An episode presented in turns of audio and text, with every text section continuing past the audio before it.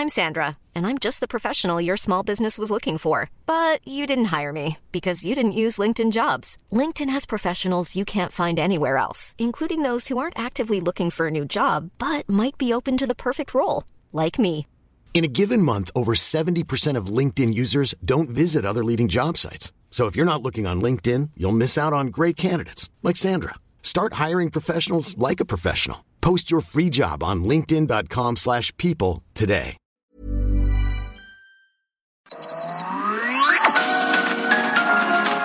Heraldo Media Group presenta Sergio Sarmiento y Lupita Juárez. Información veraz y oportuna con un toque personal y humano. Por El Heraldo Radio, donde la H suena y ahora también se escucha.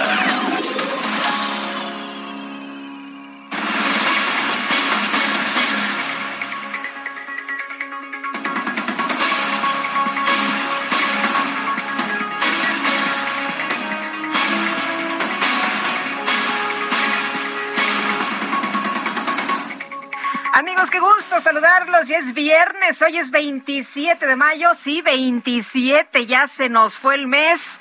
En este 2022 que nos lo estamos llevando, pero de boleto. Qué gusto que estén con nosotros iniciando esta jornada. Bienvenidos a la información en nombre de todo el equipo.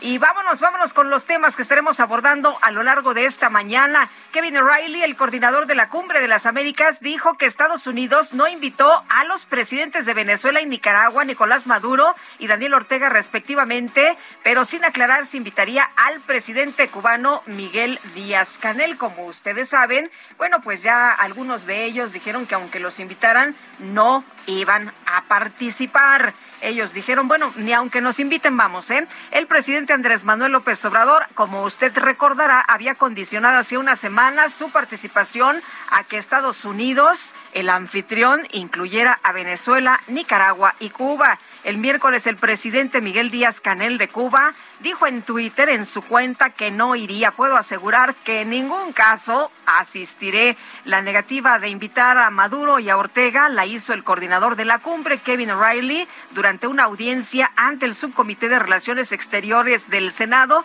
en respuesta a las presiones del senador Marco Rubio. O'Reilly dijo que pues eh, a Rubio que invitara al presidente cubano sería una decisión de la Casa Blanca y que desconocía si pues habría ya girado una eh, invitación o no y sobre la posibilidad de invitar al presidente Nicolás Maduro, el coordinador dijo absolutamente no, ¿eh?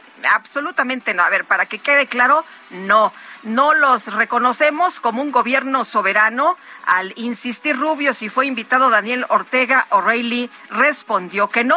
Y bueno, pues el presidente Andrés Manuel López Obrador ya recibió en Palacio Nacional, como ustedes eh, seguramente lo escucharon aquí en el Heraldo Radio, que eh, dijo ayer el presidente en la mañanera, se los eh, dimos a conocer que ya le había llegado la invitación. Dijo, bueno, solo que hay que revisar algo, ¿eh? Dice que pues me llegó hace cinco días, no, pero yo la recibí ayer y por tercer día en esta semana el presidente Andrés Manuel López Obrador recibió en Palacio Nacional al embajador de los Estados Unidos en nuestro país, a Ken Salazar, y todo el mundo dijo, bueno, pues ya que le pongan una oficina, ¿no? Ahí un anexo, va mucho Ken Salazar, así que pues ya a lo mejor debería de tener su oficina alterna. Cabe mencionar que el presidente Andrés Manuel López Obrador dio a conocer que recibió esta invitación de su homólogo Joe Biden para asistir a la cumbre de las Américas y dijo, adelantó que este viernes desde Culiacán, Sinaloa, donde se va a llevar a cabo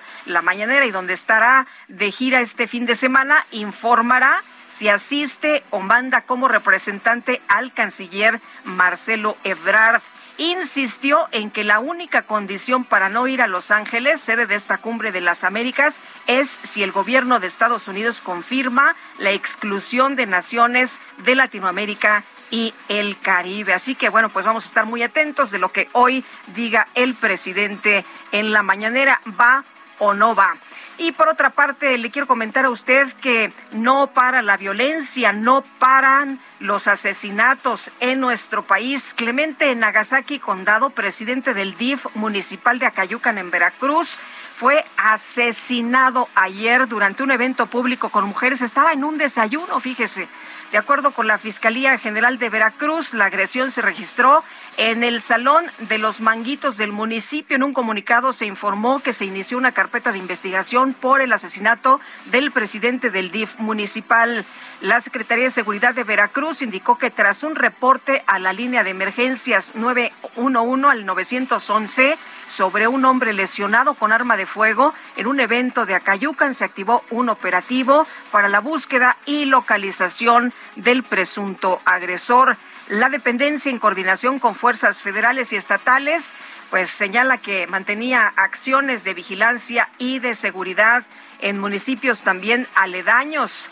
Por lo pronto, por lo pronto, entre enero y abril del 2022, México ha registrado 9.895 homicidios dolosos y la Dirección Estatal Ejecutiva del PRD en Veracruz lamentó el asesinato de Clemente Nagasaki, condado Escamilla, y envió sus condolencias a la familia del funcionario. El presidente nacional del PRD, Jesús Zambrano, ayer veíamos pues que estaba en eh, su cuenta de Twitter hablando de la violencia que hay en el país y sobre todo allá en Veracruz. Dijo que Veracruz es un estado en descomposición conducido por un gobernador inepto irresponsable y al mismo tiempo de los consentidos por el presidente Andrés Manuel López Obrador.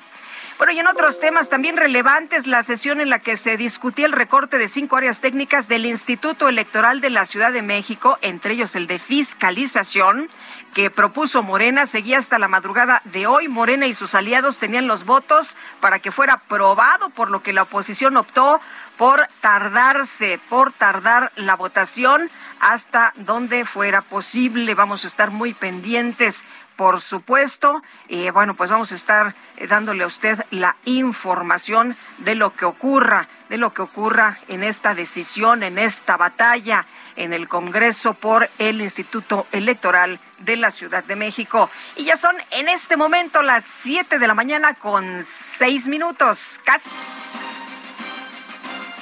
Las destacadas del Heraldo de México. Itzel González, ¿cómo te va? Muy buenos días. Muy buenos días, Lupita, queridos destacalovers. Ahora sí, siete, siete de la mañana. Híjole. Felices porque ya llegó por, por lo menos el ya, fin de ya, semana. Ya. Eso que tanto nos prometiste toda la semana, que ya casi era viernes, bueno, ya, ya se logró. Oigan, viernes sí, de sí recreo. llegamos, ¿eh? Sí llegamos. Sí Oye, que no hay llegamos. clases que no hay clases, ¿no? Que tuvieron ahí los profesores, pues ya sabes, esta reunión Consejo que tiene técnico. consejo técnico y, y, que no, los chavitos no fueron a la escuela. No, así a, que, a todo dar, Ah, a ¿eh? todo ¿Qué tal? dar. Este viernes de recreo porque no está. Sergio y yo creo que la ¿Tú tabla no va a llegar. ¿Tú tienes recreo Yo este creo que viernes? sí, vamos a agarrar, vamos a agarrar Ándale. un recreo. Carla ya nos volteó a ver un poquito feo, pero Ya te dijo que no, que te pongas a chambear. que me ponga a chambear porque aunque sea viernes, pues hay muchísima información, así que comenzamos con las destacadas del Heraldo de México. En primera plana, ante escasez, inyectan 63 mil millones de pesos para captar agua. El gobierno federal contempla cinco proyectos prioritarios para la construcción de infraestructura que permita la captación de líquidos, sobre todo en el norte del país país, Andrés Manuel López Obrador recibe invitación de Biden. Hoy decide si va a la cumbre. El presidente reiteró que hay buena relación con el gobierno de los Estados Unidos. Ciudad de México, en la capital repuntan los contagios. Casos se concentran en cinco alcaldías. Descartan emergencia por COVID-19. Estados invade playas, alerta aumento de sargazo, macroalga tiene reclame masivo este año. Hay presencia excesiva en 50 de 80 puntos. Orbe, triunfos mínimos. Rusia falla en Ucrania. El ejército de Putin ha usado 2.154 misiles, más que cualquier otro país en un conflicto bélico. Meta, Consejo Mundial de Boxeo, vuelve evento de leyendas. Este fin de semana se celebra la octava carrera de campeones, luego de dos años sin disputarse por el COVID-19. Y finalmente, en mercados, sector automotriz, la Asociación Mexicana de la Industria Automotriz solicita revisión física. Busca que entre en vigor la norma oficial mexicana 236. Lupita, amigos, hasta aquí las destacadas del Heraldo. Feliz viernes. Gracias, Itzel. Muy buenos días. Igual para ti. Feliz viernes. Y vámonos a este resumen que le tengo con lo más importante. Viernes 27 de mayo del 2022 y luego de que se dio a conocer que los gobiernos de Nicaragua y Venezuela no serán invitados a la Cumbre de las Américas, el secretario de Relaciones Exteriores Marcelo Ebrard sostuvo un encuentro con su homólogo de Argentina, Santiago Cafiero, para reiterar su rechazo a las exclusiones en este evento. La posición de México sobre el tema de la cumbre es que no debieran aceptarse o promoverse exclusiones de ningún país de América Latina o del Caribe. Eh, esto ya el presidente de la República lo ha comentado y explicado en sus diferentes conferencias de prensa. Consideramos que deben estar todas todos los países, que sería lo óptimo. Eso es lo que se debería buscar. El funcionario argentino Santiago Cafiero señaló que la oposición de su país como presidente pro tempore de la Comunidad de los Estados Latinoamericanos y Caribeños es promover que todas las voces sean escuchadas. La Argentina, también ejerciendo la presidencia pro tempore de la CELAC, viene marcando la necesidad de que sea una cumbre sin exclusiones, eh, lo planteó públicamente y de hecho está en las redes eh, de la CELAC. Eh, y también quiero tocar el tema de la CELAC porque, porque es un testimonio muy valioso que debería tenerse en cuenta. La CELAC sí es un foro sin exclusiones. Todos los países participan todos los países son respetados y todas las voces son escuchadas. Bueno, el ministro de Relaciones Exteriores de Guatemala, Mario Búcaro, aseguró que el presidente de ese país, Alejandro Yamatei, aún podría confirmar su asistencia a la cumbre de las Américas pues había dicho al principio que no, que estaba muy indignado porque había señalamientos de corrupción en contra de una de sus funcionarias, pero bueno, pues estén veremos. El senador republicano Marco Rubio consideró que el gobierno de los Estados Unidos no debe dejarse intimidar por la amenaza del presidente de México, Andrés Manuel López Obrador, de boicotear la cumbre de las Américas si se excluye a Venezuela, Nicaragua y Cuba. El canciller Marcelo Ebrard confirmó que no hay personas nacidas en México entre las víctimas del tiroteo del martes pasado en una primaria de Texas en los Estados Unidos. Estamos profundamente entristecidos con lo que hemos visto. Eh, diría, además es una comunidad de origen mexicano, principalmente. Y aunque no tenemos con nacionales todavía confirmados entre los fallecidos, pues como son fallecidos yo creo que de toda la humanidad. Y por supuesto que vamos a seguir adelante con la demanda que presentamos. El funcionario insistió en que hay una manifiesta negligencia por parte de los fabricantes de armas de los Estados Unidos, por lo que México va a continuar con la demanda que presentó en contra de 11 empresas de ese sector. Habla de la negligencia de estas empresas. Por ejemplo, la empresa que produce esta arma, la AR-15, hace propaganda de sus armas con gente muy joven, como puedes tú observar en su página de internet. Entonces, hay una manifiesta negligencia de parte de esta industria y pues no vamos a quitar el dedo Vamos a ir Por tercera vez en esta semana, el presidente López Obrador recibió en Palacio Nacional al embajador de Estados Unidos, Ken Salazar, para hablar sobre las inversiones de empresas de su país en México. Y las autoridades mexicanas entregaron en extradición a los Estados Unidos a Adán Casarrubias Salgado, alias el Tomate, presunto cabecilla de la organización criminal Guerreros Unidos vinculado con el caso Ayotzinapa. Un tribunal de Chihuahua ordenó a la Fiscalía General del Estado solicitar a las autoridades de la Unión Americana que brinden atención médica inmediata al exgobernador de la entidad, César Duarte, por complicaciones de una hernia. El director del DIF municipal de Acayucan, Veracruz, Nagasaki, eh, Condado Escamilla, fue asesinado a balazos cuando se encontraba en un evento de la organización Súmate contra el Cáncer.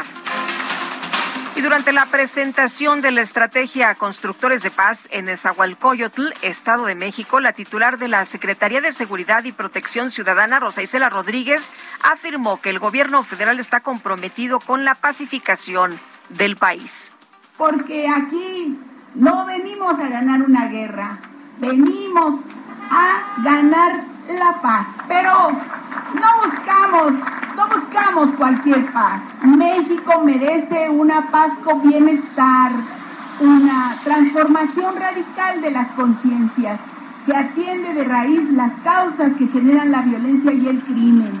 Por eso, el trabajo diario del Gabinete Nacional de Seguridad Griselda Núñez, la fiscal especializada en feminicidios y delitos contra las mujeres de Nuevo León, aseguró que el tercer dictamen sobre las causas de muerte de la joven Devani Escobar no desacredita el trabajo previo de la institución.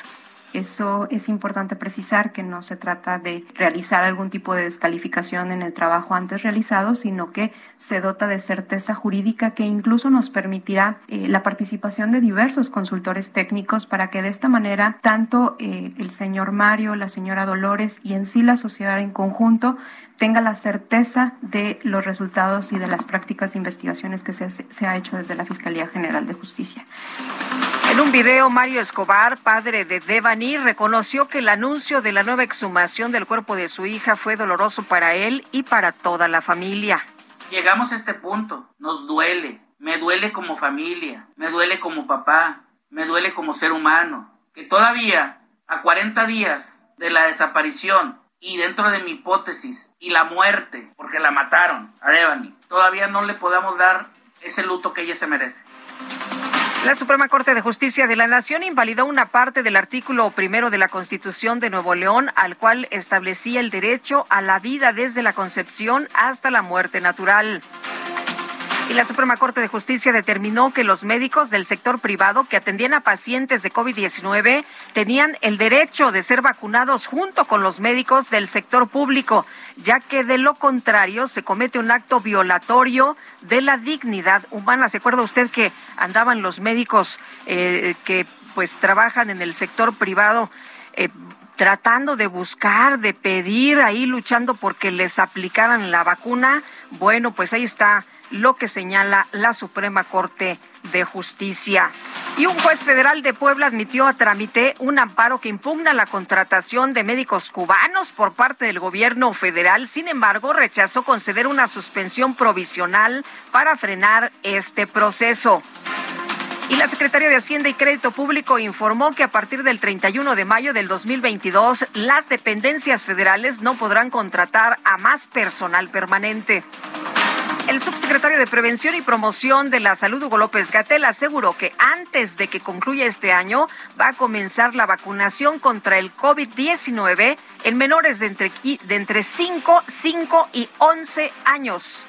Sí, definitivamente es muy probable. Nuestra aspiración es a que en un periodo de semanas se logre concretar, cuando tengamos la respuesta formal de Pfizer, estas contrataciones y sobre todo el abastecimiento. Bueno, por otro lado, el doctor Hugo López Gatel advirtió que es posible que México registre una quinta ola de contagios de COVID-19 debido a que esta enfermedad va a estar presente por mucho tiempo.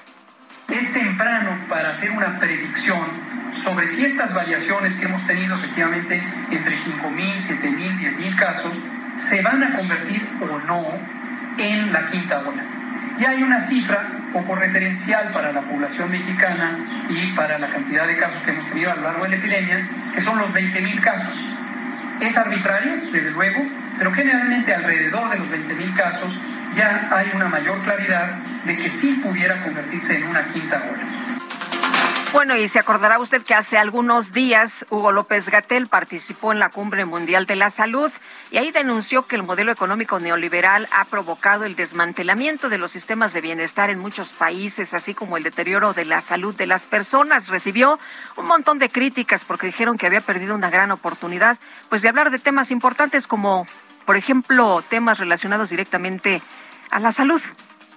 Otro mundo es posible para la salud y para la paz pero para construirlo es preciso reconocer que en este propósito encontramos como barrera estructural fundamental un sistema económico que ha concentrado la riqueza, que ha degradado nuestros ecosistemas y que ha protegido los intereses comerciales sobre los intereses de la salud. El neoliberalismo como doctrina y como sistema, se ha justificado con el dogma de que el sector privado es invariablemente más eficiente que el público y que es deber de los gobiernos nacionales limitarse a regular e intervenir solo para compensar las llamadas fallas del mercado. La Casa Blanca anunció que el presidente de los Estados Unidos, Joe Biden, y la primera dama, Jill Biden, van a viajar el próximo domingo a Uvalde, Texas, para reunirse con las familias afectadas por el tiroteo del martes pasado. Y una corte de apelaciones de la Unión Americana determinó que el expresidente Donald Trump deberá testificar bajo juramento como parte de una investigación civil en su contra. El expresidente del Museo del Louvre, Jean-Luc Martínez, fue acusado de complicidad con fraude organizado y lavado de dinero por presuntamente participar en un mecanismo de tráfico ilegal de arte durante su gestión. En la información de los deportes, el Atlas de Guadalajara derrotó 2-0 a los Tuzos de Pachuca en el partido de ida de la gran final del torneo Clausura 2022 de la Liga MX. Y los Warriors del Golden State derrotaron 120 a 110 a los Mavericks de Dallas, con lo que obtuvieron su pase a la final de la NBA.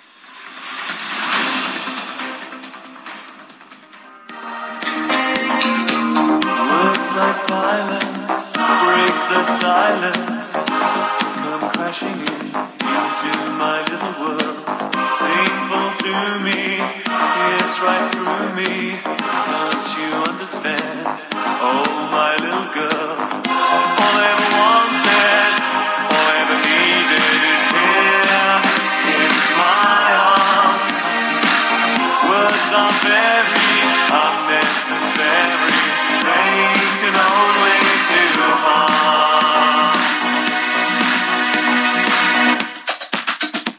Escuchando a Depeche Mode, Enjoy the Silence es lo que se interpreta esta mañana para arrancar con la música.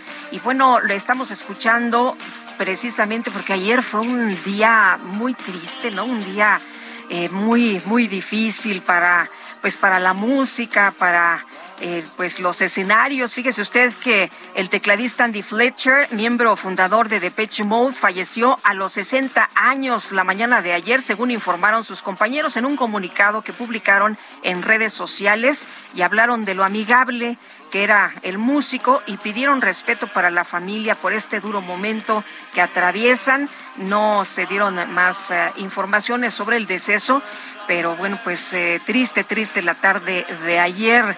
Eh, la banda anunció en sus redes sociales la muerte de su tecladista y también, también, pues la mítica banda Yes perdió a Alan White, quien fue su baterista desde hace más de 40 años. Y no fue todo, ¿no? También el actor Ray Liotta, recordado por su participación en Buenos Muchachos, murió a los 67 años. El intérprete se convirtió en un referente del cine por su actuación en esta película de Buenos Muchachos. Estaba trabajando cuando le dio, al parecer, un infarto y murió a los 67 años de edad, Ray Liotta. Así que hoy estamos despidiendo a estos grandes de los escenarios. Ya son las 7 de la mañana con 23 minutos y nos vamos a Avenida Cuitláhuac. Mario Miranda, ¿cómo andan las cosas por allá en este viernes? ¿Qué tal? Muy buenos días. Hola Lupita, ¿qué tal? Muy buenos días. Pues nos encontramos en la avenida Cuitláhuac, Interveña, esto en la colonia cosmopolitan de la alcaldía de Capozalco. Y es que esta mañana un tráiler, el cual transportaba garrafones de agua, se impactó contra el camellón, contra varios árboles y pues quedó totalmente destrozada la parte delantera de este tráiler, derribando pues varias partes de la mercancía de los garrafones quedaron tendidos aquí en la avenida Cuitláhuac. En estos momentos se encuentran bomberos y elementos de protección civil de la avenida Cuitláhuac, pues realizando las maniobras para retirar el tráiler y en la remoción de escombros se encuentran pues varios garrafones regados aquí sobre la avenida Cuitláhuac también se encuentra cerrada esta avenida principal, lo que está en dirección hacia la zona norte, hacia la zona de Azcapotzalco, por lo cual el camellón que va hacia el circuito fue adaptado doble sentido en, en la dirección de Cuitlagua. Lupita, pues estaremos aquí al pendiente de las maniobras para que retiren este trailer. Muy bien, muchas gracias, Mario. Seguimos. Seguimos atentos, muy buenos días. Le quiero recordar que puede comunicarse a nuestro número de WhatsApp 5520 1096 47. Hacemos una pausa y regresamos.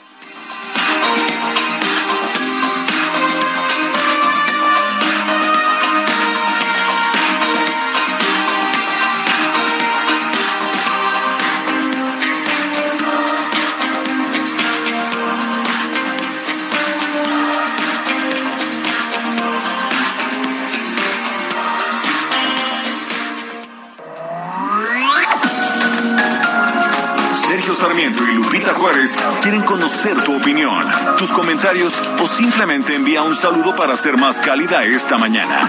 Envía tus mensajes al WhatsApp 5520 109647.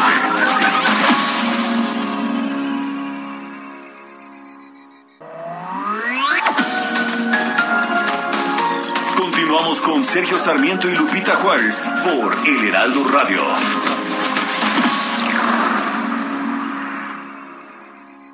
Emprendedores, empresarios e inversionistas, todos reunidos en un mismo lugar. La Feria Internacional de Franquicias, este 9, 10 y 11 de junio en el World Trade Center de la Ciudad de México. Las franquicias más exitosas del mercado. Regístrate en www.fif.com.mx.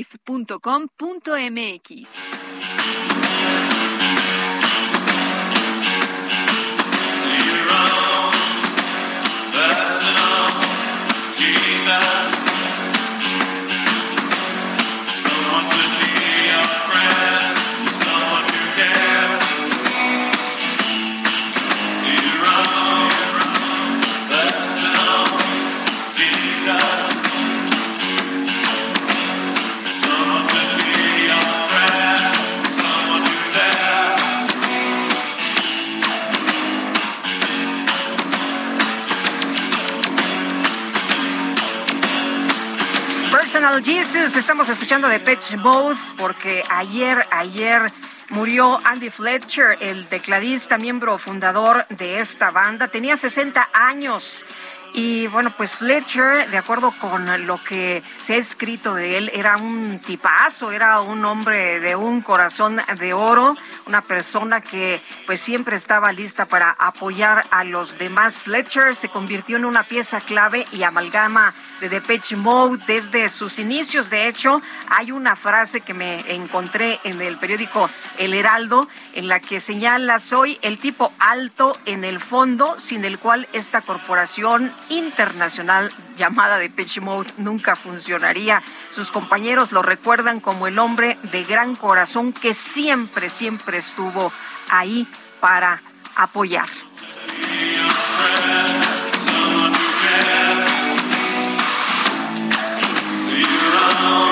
Y vámonos a los mensajes. Amy Shehoa nos dice, mientras en Davos los países buscan cómo intercambiar riqueza, aquí López tira la nuestra financiando a una dictadura para sembrar más miseria. Saludos cariñosos. Eh, nos dice Angelovich, buenos días, muchos saludos todo, a todo el equipazo, Sergio y Lupita, espero puedan felicitarme por mi cumpleaños. Es hoy, ¿eh? Gracias atentamente, Angelovich, pues un abrazo muy grande, que sea pues un día muy especial y que sea una vida muy feliz para usted. Y también Patricia, la de todos los días. Hola, buenos días, Lupita. Ya viernes y fin de mes, qué rápido se va el tiempo, ¿verdad? Pues sí, se nos fue de bolón. Cuando eh, dice, ¿cuándo regresa Sergio? El lunes, el lunes ya está con nosotros. Les mando un fuerte y cariñoso abrazo a ti, Lupita, y a todos los del equipo de trabajo desde Tequisquiapan. Gracias, Patricia. Muy buenos días. Son las siete de la mañana con treinta y tres minutos. Esta oferta llega con mucha energía. 3x2 en todos los cereales, avenas, granolas y barras de cereal. Y además, pantalla BIOS de 32 pulgadas Smart TV a solo 3,490 pesos. Con Julio, lo regalado que llega. Solo en Soriana. A junio 2. Aplica restricciones. Jaque Mate con Sergio Sarmiento. Bueno, y se terminó el foro de Davos, muchas reflexiones, muchas cosas interesantes que pasaron por allá que nos trajo Sergio a lo largo de la semana y nos enlazamos de nueva cuenta contigo, mi querido Sergio. ¿Dónde andas esta tarde? Esta tarde ando en París, Guadalupe, y precisamente sacando notas, reflexionando sobre mucho de lo que, de lo que aprendí en Davos. Yo creo que los dos temas fundamentales y que van a afectar también a, a México, querámoslo o no, son el tema de los altos precios de la energía, eh, como consecuencia en parte de las sanciones que se han aplicado a Rusia, pero también los altos precios de los alimentos. En el caso de la energía, que es, que es fundamental, Estamos viendo precios altos en la gasolina en toda Europa. En estos momentos en Francia el precio está por arriba de los 42 pesos por, por litro de gasolina, eh, pero también en la electricidad, particularmente en países que dependen mucho del gas como España, como Portugal. Eh, curiosamente, eh, Alemania se está enfrentando a una situación muy complicada eh, precisamente porque está recortando eh, las importaciones de gas de Alemania, eh, va a tener problemas y se está pensando incluso que van a tener que llegar a un programa de racionamiento, lo cual pues nos dice la experiencia puede tener consecuencias muy negativas. Pero muchas de las medidas que han venido tomando los países de Europa en los últimos años están influyendo en esto. Ellos siempre sabían, por supuesto, que dependían en exceso del petróleo crudo y del gas de Alemania pero lo que estamos viendo es que medidas que han tomado los países de Europa les han hecho daño a ellas mismas. Alemania, por ejemplo, eh, cerró todos sus reactores nucleares de energía eh, en los tiempos de Angela Merkel y esto ha tenido consecuencias eh, terribles precisamente y ha hecho mucho más dependiente Alemania del gas y del petróleo de, de Rusia. Eh, Francia no lo hizo, por ejemplo, y Francia está bastante tranquila en materia de electricidad porque el 75% de su electricidad proviene de reactores nucleares, los cuales a propósito son muy limpios. Curiosamente, Alemania dice que está haciendo todos los esfuerzos por evitar la contaminación del ambiente, pero ha tenido que incrementar el uso del carbón, que es el combustible más contaminante, en, en una manera, en, alrededor de un 20%, lo cual, pues, por supuesto, va en contra de los propios objetivos que el país se ha puesto para ya no contribuir al calentamiento global. Aquí lo que vemos es que una serie de políticas como esta de Alemania de cerrar sus reactores nucleares, pero también la prohibición del fracking en el Reino Unido y en otros lugares del continente europeo, eh, lo cual hace que el continente no esté produciendo gas, el gas se produce ya en la actualidad casi todo por fracking, pues está teniendo consecuencias muy negativas. Pero estamos viendo también eh, situaciones similares en el caso en el caso de la producción de alimentos. Rusia y Ucrania son dos de los mayores productores de granos del mundo. El hecho de que los granos rusos y ucranianos no están llegando a los mercados va a ocasionar, ya lo sabemos, a fines de año, hambrunas allá en África, sobre todo, y en algunas partes del Medio Oriente, por ejemplo, Egipto, que depende mucho del grano ucraniano. Pero por otra parte, en Europa, eh, al prohibir el uso de transgénicos, en de transgénicos en los países de Europa Occidental, lo único que se ha logrado es que no haya una producción suficiente de granos en estos países. ¿Qué vemos ahora? Que todas estas prohibiciones eh, a veces absurdas porque no se basan en la ciencia, sino en, leyendas, eh, están teniendo daños, daños muy importantes para los consumidores. Pues sí, porque ahora no tenemos pues, comida, ¿no? Pues efectivamente no hay comida, no va a haber eh, gas, no va a haber electricidad en algunas zonas y todo esto por restricciones, por prohibiciones que no se basaron nunca en la ciencia, se basaron en prejuicios y que están teniendo consecuencias pues muy negativas y las van a tener para todo el mundo. A lo mejor Europa puede superarlas porque es un continente muy rico, pero pues cómo le vas a explicar a los niños de, de Egipto o de África que no hay pan eh, para comer pues por una situación que, que no entienden, por una prohibición que en la que ellos nunca tuvieron parte. Pues sí, ya ves aquí cómo nos vendieron la idea, ¿no? Del maíz Frankenstein que nos iba a hacer mucho daño y que pues no podía eh, aplicarse eh, este estos transgénicos porque iban a dañar más de lo que nos iban a ayudar y mira nada más ahora el escenario que tenemos ya en la puerta. Mi querido Sergio, pues lo, lo que está pasando es que estamos importando en México estamos importando maíz transgénico, no lo producimos, pero pues entonces lo tenemos que importar porque pues no nos podemos alimentar nosotros mismos. Pues sí. Un, abrazo grande para ti, mi querido Sergio. Un abrazo a ti también, eh, Lupita. Feliz viaje de regreso. Gracias, en vivo y en directo el lunes. El próximo lunes, por aquí te esperamos. Buenos días. Y Sergio Sarmiento desde Davos nos trajo esta semana un montón de asuntos interesantes, ya le decíamos a usted, de, reflexión, estos planteamientos que hacen en otras naciones. Ojalá pues pudiéramos aplicar varios de ellos aquí en nuestro país. Este jueves se llevó a cabo la megamarcha donde alumnos de la Universidad de Guadalajara y ciudadanos se manifestaron para exigir al gobernador de Jalisco presupuesto digno y autonomía de la Casa de Estudios. Le agradezco a Ricardo Villanueva Lomelí, rector de la máxima Casa de Estudios de Guadalajara, rector de la Universidad de Guadalajara, que platique con nosotros esta mañana. Señor rector, muy buenos días. Lupita, muy buenos días. Muchas gracias por permitirme estar con todo tu auditorio. Eh, señor rector, cuéntenos, el gobernador rechaza que haya recortado el presupuesto a la Universidad de Guadalajara. ¿Qué es lo que está sucediendo? Sí, bueno, pues eh, el año pasado el Congreso de Jalisco otorgó 140 millones de pesos para la terminación del Museo de Ciencias Ambientales, que es uno de los museos más importantes en materia de ciencias ambientales que habría en el mundo y sin duda el museo más importante que se estaba construyendo en México y el Congreso determinó darle 140 millones a la Universidad de Guadalajara para, para esa obra que ya va al 90% de avance de la obra civil y el gobernador decidió que él tiene atribuciones de mover la ley de egresos, de mover lo que el legislativo determinó y decide redireccionar, desviar ese recurso a una obra que él dice que es para el Hospital Civil del Oriente, obra con la cual apoyamos y queremos que se realice también, pero que bueno, no era motivo suficiente eh, o no hay pretexto, ya que el Jalisco tiene un subejercicio altísimo, o sea, tiene muchísimo dinero, pues decir que le tiene que quitar a la universidad para construir un museo. Entonces, a partir de ahí, pues nosotros hemos defendido que es ilegal que un gobernador crea que puede modificar la ley de egresos a su gusto, pues sino para que existiría el Congreso. Yo le he llegado a decir, oye, gobernador, si el presidente de la República le quita 500 millones de pesos a Jalisco que te aprobó el Congreso de la Unión, ¿los defenderías o no? Si se los manda a otro estado, ¿no? Pues claro que sí, si el Congreso de la Unión le aprueba a Jalisco un presupuesto, el presidente de la República lo respeta. Bueno, es lo mismo que nosotros pedimos en Jalisco. Llevamos ocho meses, Lupita, dando una batalla. Hicimos 99 marchas por la banqueta para no molestar a los ciudadanos. Llevamos eh, ya meses con este asunto eh, y no hemos podido lograr la racionalidad de que el gobernador no puede violentar el presupuesto, no puede violentar la división de poderes de Jalisco. Y bueno, pues eso inició eh, un proceso de protesta que terminó ayer con más de 103 mil jaliscienses pidiéndole al gobernador respeto a la universidad, respeto a la autonomía. Ahora, eh, lo que él dice es que para infraestructura educativa se han invertido 845 millones de 2019 a 2022.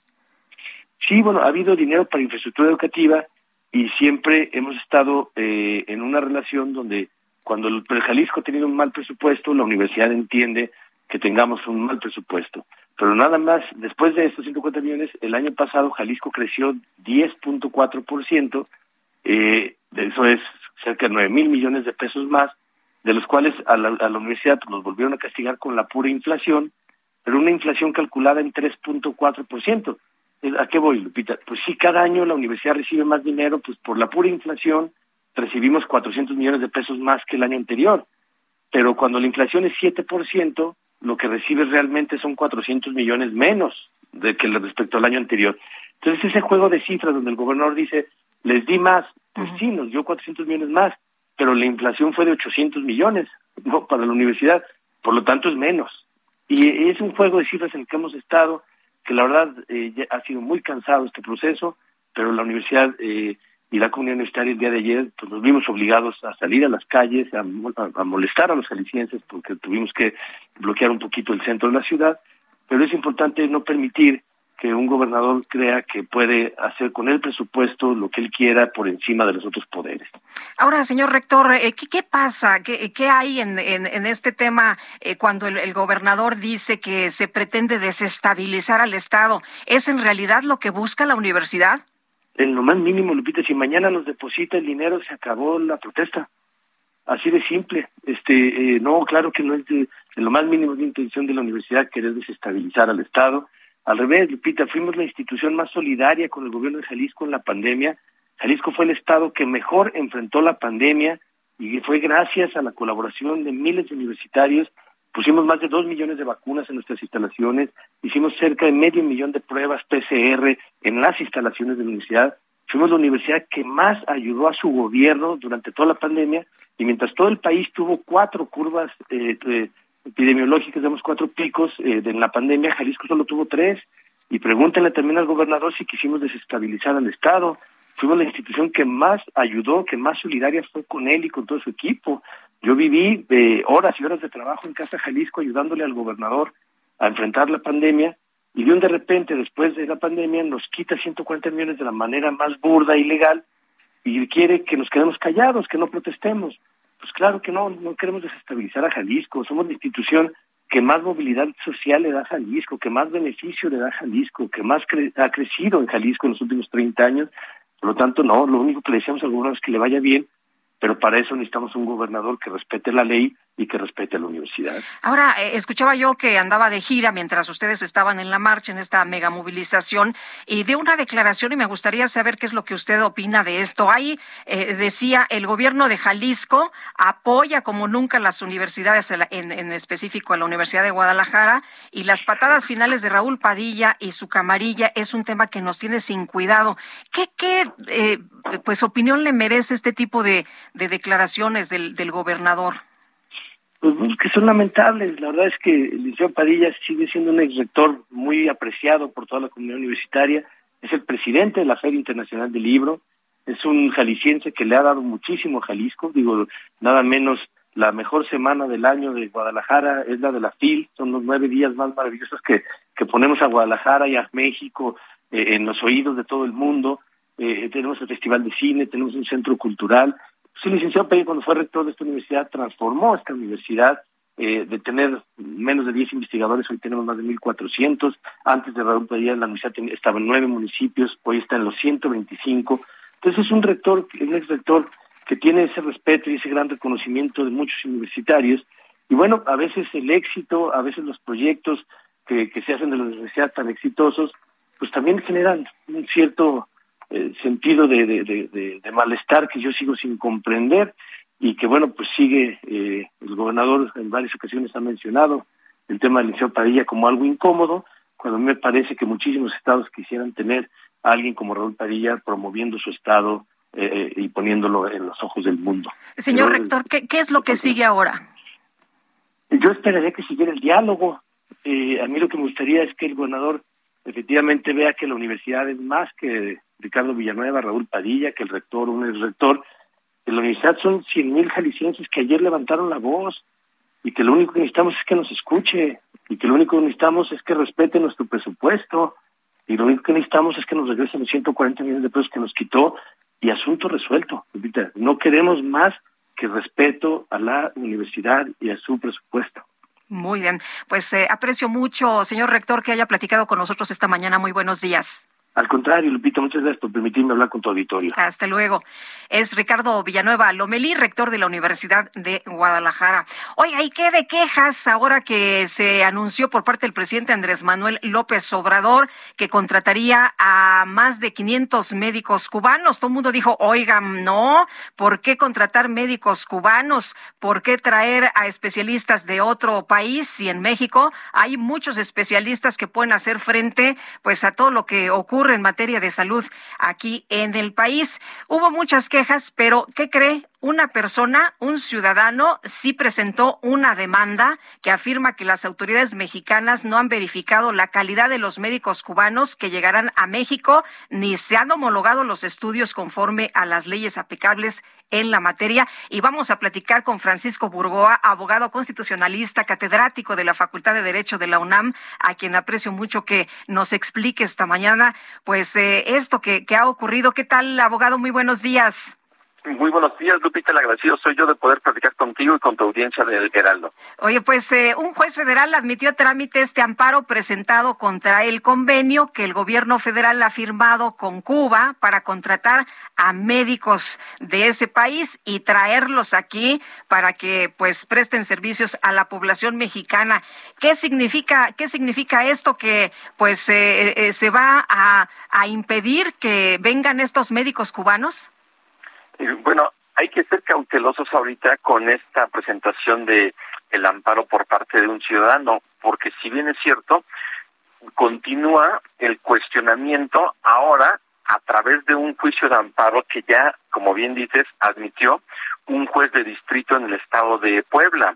Pero el hecho de que se haya admitido esta demanda de amparo en contra de esta posible o inminente contratación de médicos cubanos no quiere decir que el amparo ya se haya ganado, que todavía falta un, este, varias etapas procesales y una de esas etapas que digamos en lo inmediato puede ser un indicio, puede ser un indicio de lo que puede ocurrir, es que no se otorgó la suspensión provisional.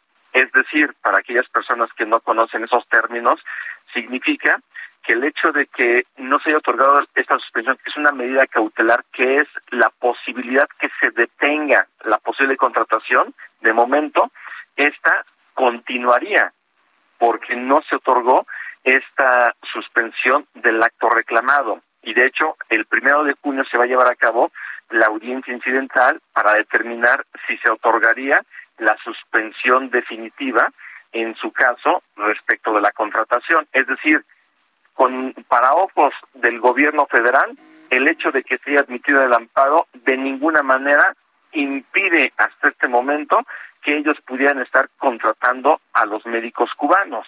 Entonces, eso es un punto importante. Y otro tiene que ver con algo que se conoce en términos jurídicos como el llamado interés legítimo.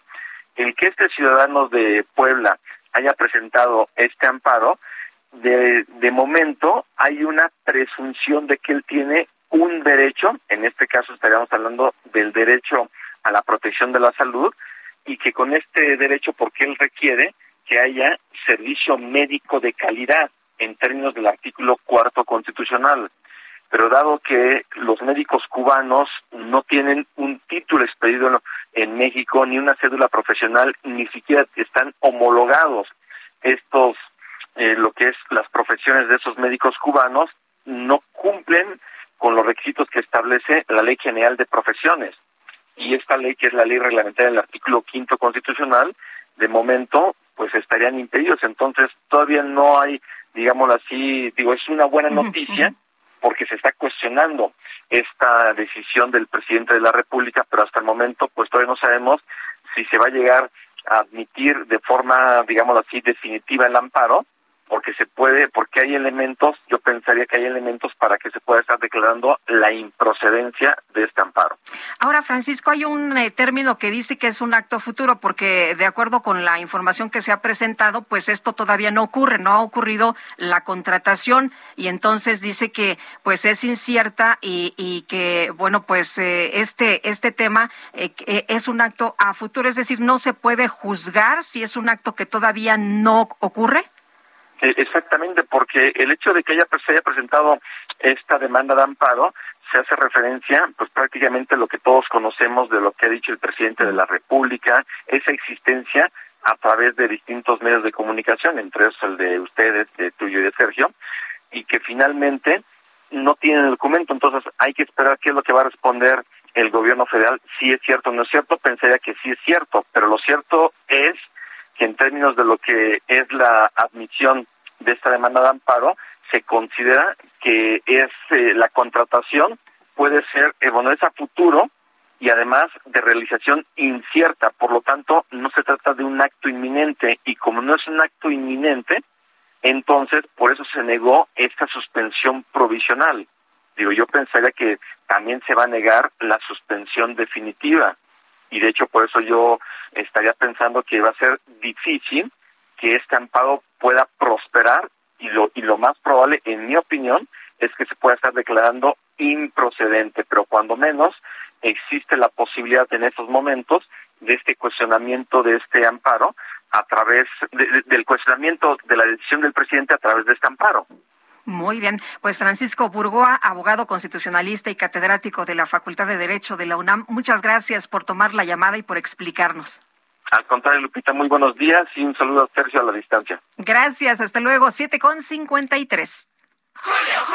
Llega con todo. 3x2 en todos los vinos de mesa, whiskies, rones, aguardientes, vodkas y además pantalla LG de 50 pulgadas a solo 8,990 pesos. Con Julio, lo regalado te llega. Solo en Soriana. A junio 2. Evita el exceso. Consulta modelo participante. Aplica restricciones. Tenemos que hacer una pausa, pero regresamos de inmediato. Le quiero recordar que nuestro número de WhatsApp es el 5520 10 9647. Queremos escuchar sus saludos, sus opiniones, sus comentarios. Mándenos también, lo queremos oír, queremos oír su dulce boche, su dulce voz. Mándenos una nota de voz al 5520 10 9647.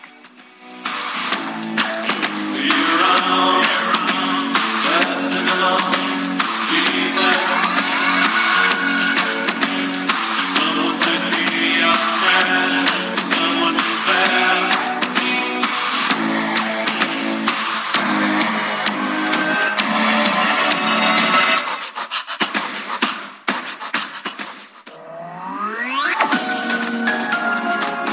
Sarmiento y Lupita Juárez quieren conocer tu opinión, tus comentarios o simplemente envía un saludo para ser más cálida esta mañana.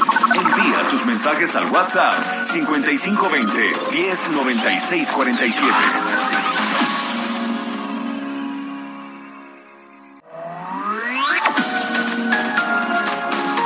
Continuamos con Sergio Sarmiento y Lupita Juárez por El Heraldo Radio.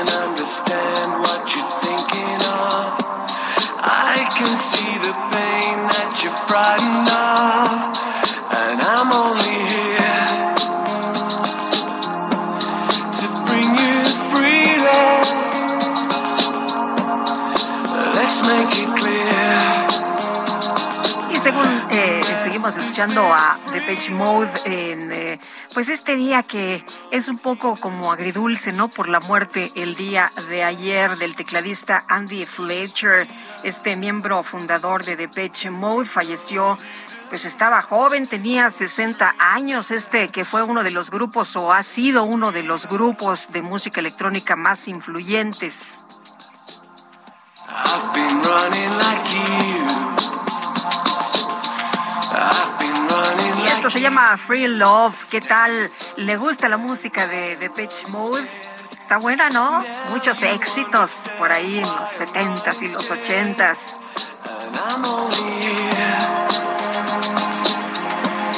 A los mensajes, dice Rubén Rivera, que tengas un excelente cierre de semana. Mi querida Lupita, saludos a todo el equipo de trabajo. Mi agradecimiento por esta semana que termina. Muchas gracias, Rubén.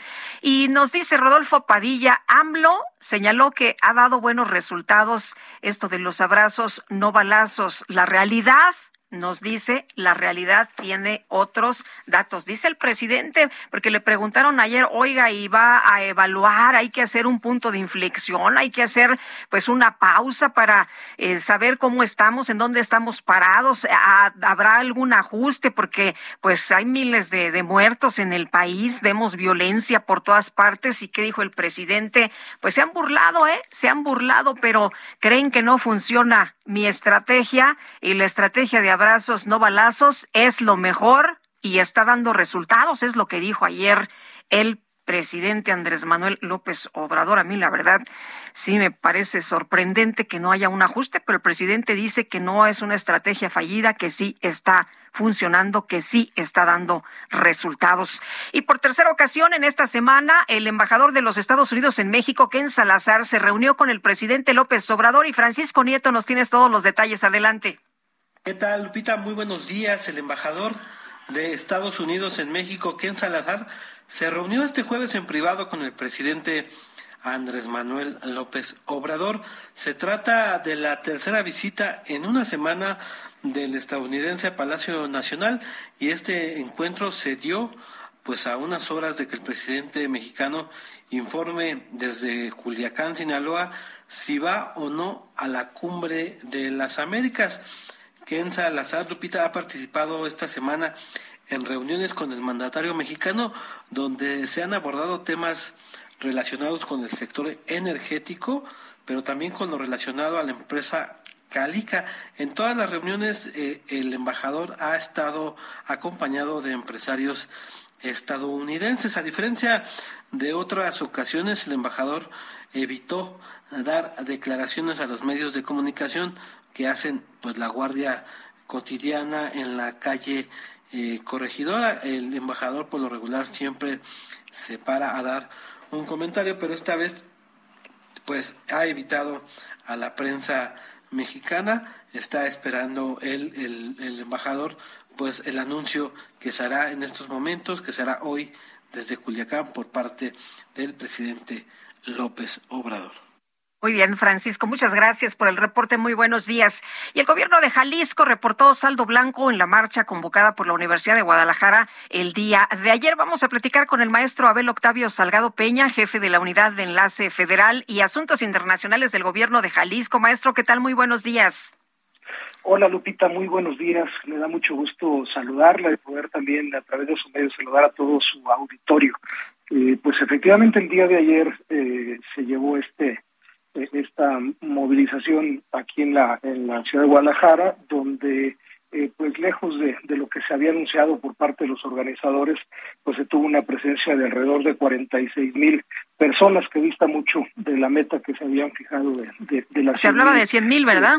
Personas, exactamente. Afortunadamente, con la participación y con la coordinación de la Secretaría General de Gobierno y de las áreas de protección civil, un saldo un saldo blanco, pero pero creo que lo que más interesa y lo que más eh, eh, está llamando la atención de la opinión pública es justamente eh, pues este esta situación de, de lo que está sucediendo en torno a los propios recursos de la universidad. Yo, yo quisiera recordar que el gobierno del estado de Jalisco ha cumplido cabalmente durante los tres años de gestión de la administración del, del gobernador Enrique Alfaro con las aportaciones que está eh, obligado a darle a un organismo público descentralizado como es la Universidad de Guadalajara.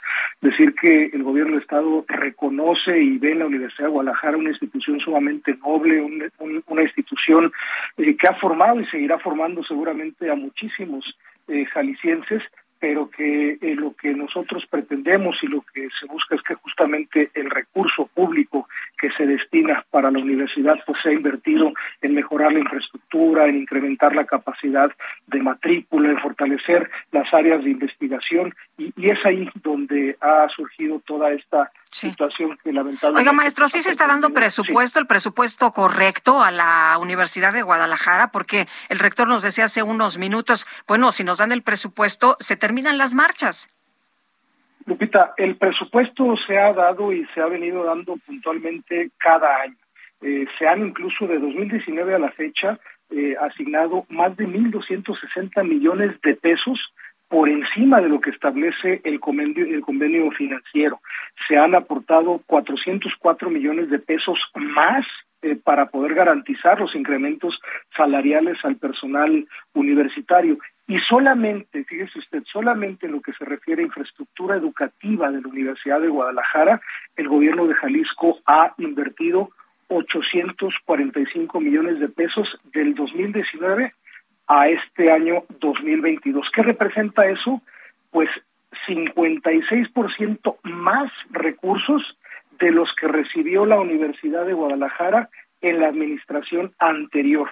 Una administración en la que quien hoy es rector fue secretario de Administración, Planeación y Finanzas y que justamente durante los tres años de esta administración recibe 56%, 56 más de lo que recibió en seis años de la administración anterior. Entonces creo que eso eh, eh, queda sumamente eh, claro, los recursos están ahí, lo que está, lo que está discutiéndose, pues evidentemente no es tampoco la autonomía universitaria y lo que dice el gobierno del estado es ya basta de que la Universidad de Guadalajara sea utilizada como un botín político para extorsionar a los poderes del Estado en busca de, obtener recursos que finalmente buscan ser destinados para situaciones que, que no eh, eh, están en las prioridades de lo que demanda la comunidad universitaria. Maestro, el eh, rector pedía diálogo con el gobernador. ¿Va, ¿Va, a haber alguna mesa? ¿Se podrán acercar con esta situación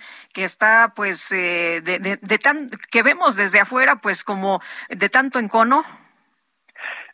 Lupita, el, el, el, encono, y usted lo, usted lo ha podido observar a la distancia, eh, pues es justamente de este grupo que hoy manipula la, a, la comunidad universitaria, fundamentalmente a los, a los estudiantes, en contra del gobierno del Estado de Jalisco. Hay una eh, posición eh, totalmente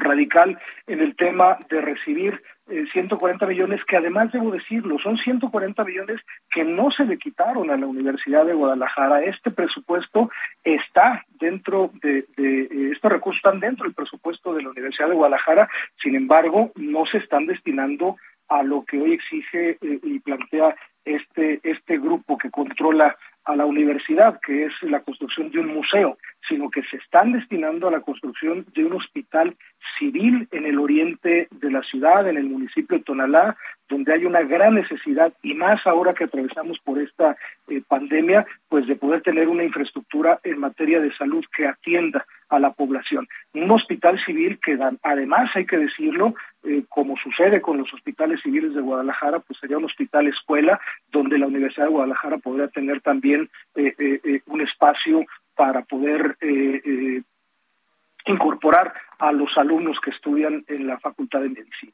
Entonces, es una mentira, es una mentira burda y, total el que se esté eh, se le esté quitando recursos a la Universidad de Guadalajara. Ahí están esos 140 millones, más lo que ya eh, le hemos comentado anteriormente, que se ha aportado de manera adicional para diferentes rubros. Muy bien, pues maestro, gracias por platicar con nosotros esta mañana. Muy buenos días.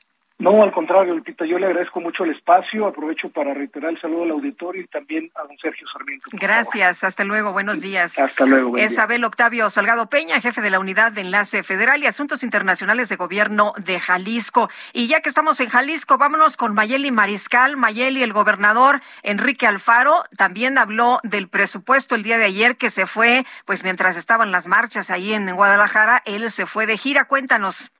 Así es, Lupita, muy buenos días, buenos días al auditorio. Pues esta marcha eh, que se realizó en el centro de Guadalajara, en donde eh, pues las cifras de los asistentes ahora son lo que está a debate. El rector decía que más de 103 mil personas la cifra oficial por parte de Protección Civil y Bomberos, así como del Ayuntamiento de Guadalajara, señalan que tan solo fueron 46 mil. Y durante su gira, el gobernador pues habló sobre este punto, dijo eh, que no realizó ningún boicot porque también las autoridades universitarias señalaron muy temprano que por parte del gobierno del estado se estaba llevando a cabo un operativo en donde impedían el paso al transporte que iba a trasladar a la comunidad universitaria. Y bueno, él dijo eh, que pues esto es una mentira, no hubo tal operativo. Y también respecto a estos recursos que bueno, hace un momento ya escuchábamos, dice el gobernador, esta administración ha otorgado el mayor presupuesto, sobre todo en materia de infraestructura educativa, 56% más que la administración estatal pasada. Y eh, pues al parecer este debate aún va a continuar, sobre todo están midiendo fuerzas, decía ayer el gobernador que le va a enviar eh, pues a la Universidad de Guadalajara los videos de sus cierres de campaña en donde sí se veían eh, pues más personas en, en, el centro tapatío. Así es que pues esa es la información, Lupita. Muy bien, Mayeli Mariscal, pues vamos a ver en qué termina todo esto, ¿no? Parece que no acaba eh, con las movilizaciones del día de ayer, por lo que hemos escuchado tanto del rector como de eh, lo que dice eh, funcionarios del gobierno del gobierno de Jalisco. Así es, y bueno, también comentarles, el día de ayer eh, hubo un desplegado por parte de presidentes municipales en donde cerraban filas con el gobernador y dijeron que no se les otorgará eh, más recursos a la Universidad de Guadalajara para eventos que no sean relevantes para la sociedad tapatía. Firmaron de la zona metropolitana con excepción de Zapopan. Muy bien, Mayeli, muchas gracias. Excelente día. Igual para ti, muy buenos días. Y de último momento, rapidito le tengo esta, este adelanto, más información un poco, pues, eh, eh, en unos momentos más. Y se aprueba en lo general el dictamen que busca, pues, eh, esta modificación al Instituto Electoral de la Ciudad de México. Hubo 36 votos a favor, 28 en contra y cero abstenciones. Más detalles un poquito más adelante. Y vámonos con el Químico Guerra. El Químico Guerra con Sergio Sarmiento y Lupita Juárez. ¿Cómo estás, Químico Guerra? Muy buenos días. Lupita, vamos a cerrar la semana con buenas noticias. ¿Te acuerdas que antier te comenté de una celda que produce electricidad en la noche, no? Y que es algo novedosísimo. Bueno, pues están avanzando las tecnologías en esta cuestión de las celdas solares. Fíjate que las celdas que todos conocemos, estas negras, están en los techos o, digamos, colocadas en los campos, etcétera, tienen una eficiencia ya mejorada hoy en día de alrededor del 25%, que quiere decir que del 100% de la energía del sol que cae sobre la superficie de la celda, el 25% se convierte en electricidad, lo cual es bastante bueno, bueno, y permite que usemos tantísimo en el mundo ahora las celdas solares, pero siempre había sido una especie como de gran barrera, gran obstáculo el mejorar esta eficiencia, Lupita, porque existen eh, barreras cuánticas, digamos, en eh, la, forma en que se puede traducir los fotones en electrones. Pero ahora, fíjate que investigadores en los Estados Unidos del Instituto de Investigaciones en Energías Renovables acaban de publicar una celda solar de pozo cuántico. ¿Qué quiere decir eso? Les explico. Pero esta celda de pozo cuántico bate el récord mundial de eficiencia llegando al 40%, que se tenía esta barrera del 25%, ya la rompieron estos físicos eh, del Instituto de eh, Energías Renovables y llegan al 40%. En comparación, las celdas, celdas solares de silicio y las nuevas de perovskita, te comenté con Cyril contigo lo de la perovskita, bueno, alcanzan este máximo que te digo que es de 25%.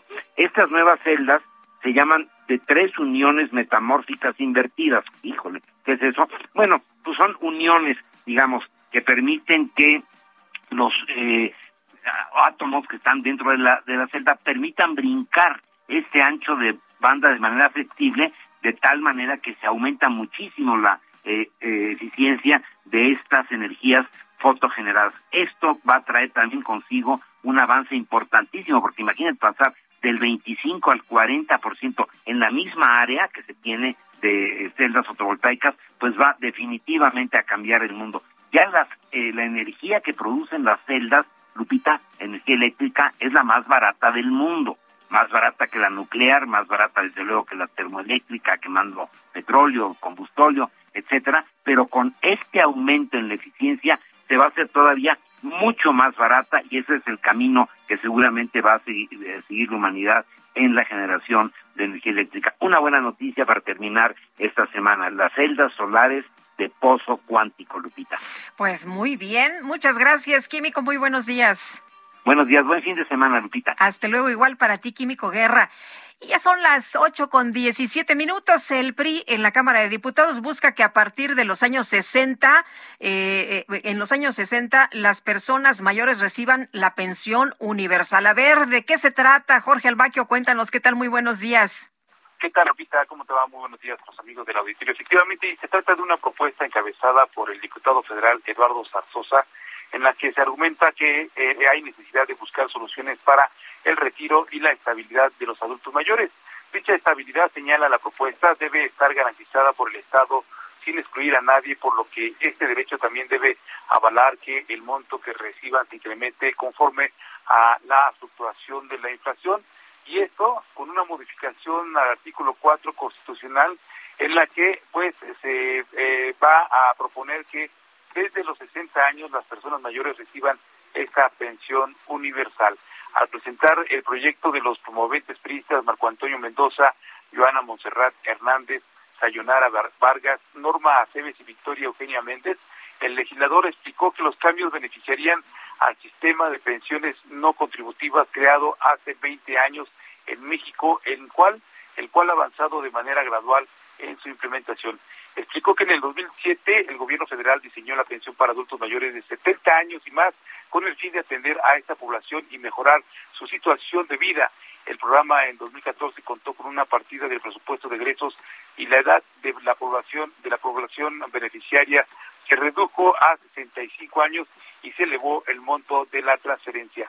Actualmente, la pensión se otorga, eh, que otorga el gobierno únicamente cuenta con un padrón de más de 10 millones de derechohabientes. Esto significa que existen, dicen, alrededor de 5 millones de mexicanos excluidos independientemente de su condición económica. Y bueno, pues ahora se trata de que se baje la edad y que empiece a otorgarse esta pensión universal a partir de los 60 años. Lupita, amigos, el reporte que les tengo. Muy bien, muchas gracias, Jorge. Buen día, hasta luego. Hasta luego, muy buenos días. Y la Comisión de Bienestar en la Cámara de Diputados rechazó el dictamen de opinión de la iniciativa que busca restablecer el programa Escuelas de Tiempo Completo. Elia Castillo, cuéntanos, danos detalles, buenos días. Pita, los saludo con gusto a ustedes al auditorio. Así es, con 21 votos de Morena y aliados a favor y 12 en contra del PAN, PRI, PRD y Movimiento Ciudadano, la Comisión de Bienestar de la Cámara de Diputados aprobó el dictamen de opinión en sentido negativo de la iniciativa que busca restablecer el programa Escuelas de Tiempo Completo. En reunión de trabajo, la mayoría de esta instancia legislativa avaló el dictamen en sentido negativo, es decir, se pronunciaron en contra de que el programa regrese como propone en su iniciativa la priista Norma Aceves, luego de que el primero de marzo pasado, recordemos, la Secretaría de Educación anunció la extinción de este programa Escuelas de Tiempo Completo para destinar los recursos a mejorar las instalaciones de las escuelas y entregar apoyos directamente a los padres de familia. La Comisión de Bienestar, cabe aclarar, únicamente emitió su opinión sobre esta iniciativa. Será la Comisión de Educación la que dictamine la propuesta que reforma diversas disposiciones de la Ley General de los Derechos de Niñas, Niños y Adolescentes, de la Ley General de Desarrollo Social y de la Ley General de Educación, que entre otros aspectos plantea el regreso de las estancias infantiles y las escuelas de tiempo completo a fin de garantizar los derechos de los menores a la seguridad social. Durante el debate de cerca de una hora, la oposición cuestionó el sentido negativo del dictamen y reiteraron que en las mesas de trabajo organizadas por la Junta de Coordinación Política que se han realizado en los últimos días, y en las que han participado expertos y padres de familia, pues se ha advertido la necesidad urgente de que los niños cuenten con escuelas de tiempo completo extendido para garantizar su educación y seguridad. Les comento que en su participación el diputado del PAN, Héctor Telles, recordó que eh, con la desaparición de las estancias infantiles en 2019 se afectó a 45 mil docentes y más de 180 mil niños quienes dejaron de tener un lugar seguro para ser cuidados mientras sus madres y padres realizan sus actividades laborales. Consideró que se debe retomar el programa de tiempo completo que afecta a 30 mil escuelas y a 3.8 millones de niños y adolescentes. En tanto, los diputados de Morena y aliados pues no utilizaron y aprovecharon el debate para asegurar que en las elecciones del próximo 5 de junio Morena y aliados ganarán las gubernaturas de las seis entidades que tendrán comicios. Este es el reporte que les tengo. Muy buen día. Muchas gracias, Celia. Muy buenos días también eh, para ti. Eh, bueno, le, le, reitero que eh, es, eh, pues son 36 votos a favor y 28 en contra y el Congreso de la Ciudad de México ha aprobado con estos votos en lo general el dictamen que modifica y bueno, pues eh, acorta, ¿no? Disminuye la estructura orgánica del Instituto Electoral de la Ciudad de México. Suman 12 los muertos por el ataque en el bar de Celaya, Guanajuato, de hace unos días. Y Gabriela Montejano, cuéntanos, adelante con tu reporte. Hola, ¿qué tal, Lupita? Muy buenos días también a todo el auditorio. Pues sí, ya son 12 las víctimas que perdieron la vida tras el ataque armado a dos bares en Celaya, Guanajuato. Personal del gobierno del estado confirmó que la mañana del miércoles la única persona que estaba hospitalizada falleció y con él suman ocho mujeres y cuatro hombres asesinados. Te comento también que Guadalupe Judith, de 26 años de edad, trabajaba en el bar Gala, era originaria de Celaya y fue una de las 12 personas asesinadas en este ataque registrado el 23 de mayo. La tarde de ayer la joven fue sepultada por sus familiares y un, un amigo cercano de Guadalupe Judith comentó que ella fue una víctima colateral y tras su pérdida tres niños se quedaron sin su mamá. Los menores de 10, 9 y 4 años no entienden qué le pasó a su mamá que había salido a trabajar. Familiares señalaron que la inseguridad en Celaya ya es un cáncer y lamentaron que las autoridades no tengan resultados para erradicarla. Indicaron que hay temor de salir a las calles, pues dijeron que no saben si van a regresar a sus casas, temen ser daños colaterales como fue el caso de Lupita. Ah, te comento que hasta el día de ayer fueron identificados los 12 cuerpos de las víctimas y la mayoría de ellos pues ya fueron también entregados a sus familiares. Este es mi reporte desde el estado de Guanajuato. Muchas gracias, Gabriela. Muy buenos días. Buenos días. Hasta luego. ¿Y qué va a pasar con las estrategias que se tienen en materia de seguridad? Pues el presidente dice que van funcionando. Esto, aunque se burlen de los abrazos y no balazos, dice él que sí funciona y que va a continuar. Vámonos a la vialidad. Gerardo Galicia, ¿qué tal? Muy buenos días. Lupita, excelente mañana. Tenemos información desde la zona oriente de la capital. Acabamos de recorrer el circuito bicentenario su tramo Río Churubusco.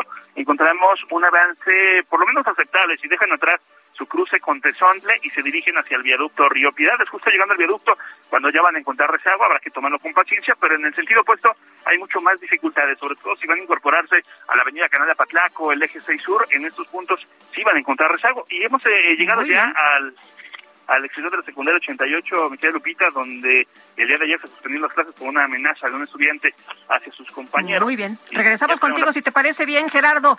Vamos a una pausa y regresamos. Sergio Sarmiento y Lupita Juárez quieren conocer tu opinión, tus comentarios o simplemente envía un saludo para ser más cálida esta mañana. Envía tus mensajes al WhatsApp 5520 I'm Sandra, and I'm just the professional your small business was looking for. But you didn't hire me because you didn't use LinkedIn jobs. LinkedIn has professionals you can't find anywhere else, including those who aren't actively looking for a new job but might be open to the perfect role, like me. In a given month, over 70% of LinkedIn users don't visit other leading job sites. So if you're not looking on LinkedIn, you'll miss out on great candidates like Sandra. Start hiring professionals like a professional. Post your free job on linkedin.com/people today. 109647.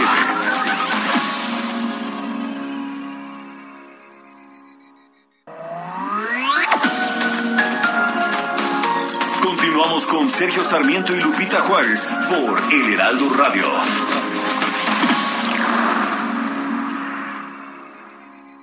Emprendedores, empresarios e inversionistas, todos reunidos en un mismo lugar. La Feria Internacional de Franquicias, este 9, 10 y 11 de junio en el World Trade Center de la Ciudad de México. Las franquicias más exitosas del mercado. Regístrate en www.fif.com.mx.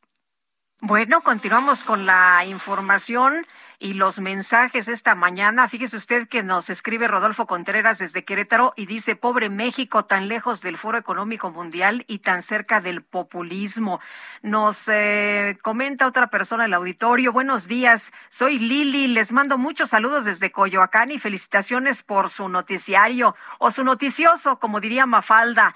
Saludos desde Catepec, soy Heriberto, no tiene caso que Andrés Manuel vaya a la cumbre de las Américas, no tiene ánimo de participar en proyectos productivos con Estados Unidos y el sector privado. Mejor que se quede a ver el BASE comiendo un chilmole de pollo, es lo que nos dice esta persona del auditorio, Heriberto, que nos escribe desde el Estado de México. Son las ocho ya con treinta y un minutos. Me lo doy, me lo doy, me lo doy, me lo doy, me lo doy. Claro que sí, Lupita Juárez, con mucho gusto. Bueno, pues les voy a informar a ustedes, amigos del Heraldo Radio, que llegó el momento de decir, este hot sale seguro me lo doy con City Banamex. Aprovecha que además de las ofertas, obtienes 10% adicional en tus compras a meses sin intereses y sin límite de bonificaciones. Activa la promo en Citibanamex Móvil y disfrútala hasta el 31 de mayo en los negocios en línea participantes. Condiciones en citibanamex.com diagonal hot sale CAT 73.9% sin IVA. Cálculo 30 de marzo del 2022. Vigencia al 30 de septiembre del 2022. Regreso contigo, Lupita Juárez. Que tengas excelente día. Igual ustedes, amigos. Gracias. Muchas gracias, Mónica Reyes. Muy buenos días, buen viernes. Y regresamos con Gerardo Galicia. Gerardo nos agarró la guillotina, pero eh, escuchamos tu información. Nos adelantabas de la suspensión de clases por una amenaza. Cuéntanos. Así es, Lupita, es eh, un clásico cuando se hace radio en vivo. Fíjate que estamos justo a las afueras de la secundaria 88 Nabor Carrillo, donde el día de ayer tuvimos un operativo policíaco luego de esta amenaza de un jovencito hacia sus compañeros a través de WhatsApp. Amenazaba con llevar una pistola y comenzar a disparar. Cabe mencionar, Lupita, que el día de hoy no tenemos clases por ser el último viernes de mes, pero sí tenemos la presencia de padres de familia y profesores al interior de este plantel que se ubica en la calle Retorno 52 de Avenida del Taller, en la colonia Jardín Balbuena, y se está justo charlando de las acciones a seguir luego de esta situación. Y cabe mencionar que también, a manera de prevención, este inmueble queda resguardado con la presencia de elementos de la Guardia Nacional. Justo al exterior tenemos ya los elementos de la Guardia Nacional eh, realizando algunos rondines y, por, por supuesto, alerta de cualquier tipo de situación. Por fortuna no ha ocurrido nada eh, anormal. Justo tenemos al interior a los profesores y a los padres de familia dialogando respecto a este tema, pero eh, lo que sí cambia es únicamente la presencia de Guardia Nacional aquí en la colonia Jardín Balbuena. Y por lo pronto, Lupita, en el reporte seguimos muy pendientes. Y más vale tomar en cuenta todas estas eh, llamadas y todos estos mensajes, ¿no? Escribía este jovencito en el WhatsApp a sus compañeros que estaba harto que no fueran a la escuela, que iba a atacar a, a los compañeros y le preguntaban, ¿es verdad? Y él decía, sí, sí es verdad, voy a tomar acciones en mi casa hay un arma. Sí, sí, Lupita, y esperemos que todo esto quede en una terrible broma, pero la buena noticia es que se está actuando bastante bien. Ya la Fiscalía trajo el caso, el día de ayer tuvimos la presencia de elementos de la Secretaría de Seguridad Ciudadana y el día de hoy se complementa este operativo ya con la presencia de Guardia Nacional. Muy bien, Gerardo, muchas gracias, muy buenos días. Hasta luego. El presidente nacional del PRD, Jesús Zambrano, escribe esta mañana en su cuenta de Twitter, Morena es enemigo de la democracia, es destructor de instituciones, miente, pues bajo la falsa premisa de austeridad debilita al Instituto Electoral de la Ciudad de México, desapareciendo la unidad de fiscalización. Imagínese nada más la unidad de fiscalización, la unidad de género y derechos humanos, vinculación con organismos externos, pues así, así las reacciones esta mañana tras la aprobación eh, de pues eh, este este recorte, ¿no? Este achicamiento en el Instituto Electoral de la Ciudad de México. Y el Senado de México y el canciller eh, de Argentina, Santiago Cafiero, insistieron al gobierno de los Estados Unidos a que no excluya a nadie de la Cumbre de las Américas. Misael Zavala, tienes toda la información. Adelante. Buenos días, Lupita. Buenos días a la doctora. Efectivamente, ayer el Senado mexicano recibió la visita del canciller de Argentina, Santiago Cafeiro.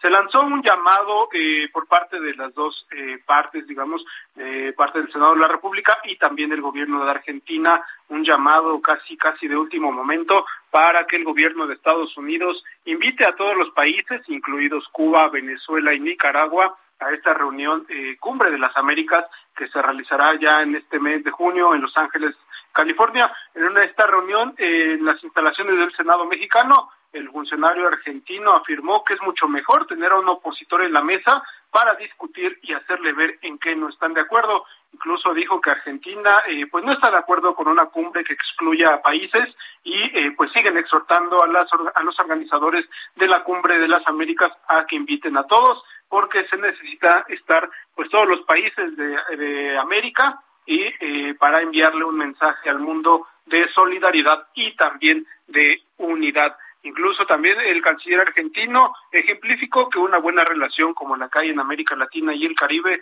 ha resultado en que no se llegue al horror de una guerra como la que se vive en Ucrania y Rusia. En este sentido, también eh, la presidenta de la mesa directiva del Senado, Olga Sánchez Cordero, subrayó que América puede optar por una verdadera solidaridad y consolidación. También ahondó que la cumbre de las Américas debe ser incluyente, aceptando la diversidad de opiniones que hay en el continente y también, eh, pues sin duda debe de ser incluyente. La legisladora morenista celebró también la reactivación de un acuerdo económico entre México y Argentina y también en su turno el presidente de la Comisión de Relaciones Exteriores del Senado, Héctor Vasconcelos, pidió al canciller argentino que lleve un mensaje al gobierno de su país para que pues reconsidere su no asistencia a la cumbre de las Américas si Estados Unidos no incluye a los países de Cuba, Venezuela y Nicaragua. Lupita, hasta aquí la información. Muy bien, muchas gracias por el reporte, Misael. Muy buenos días.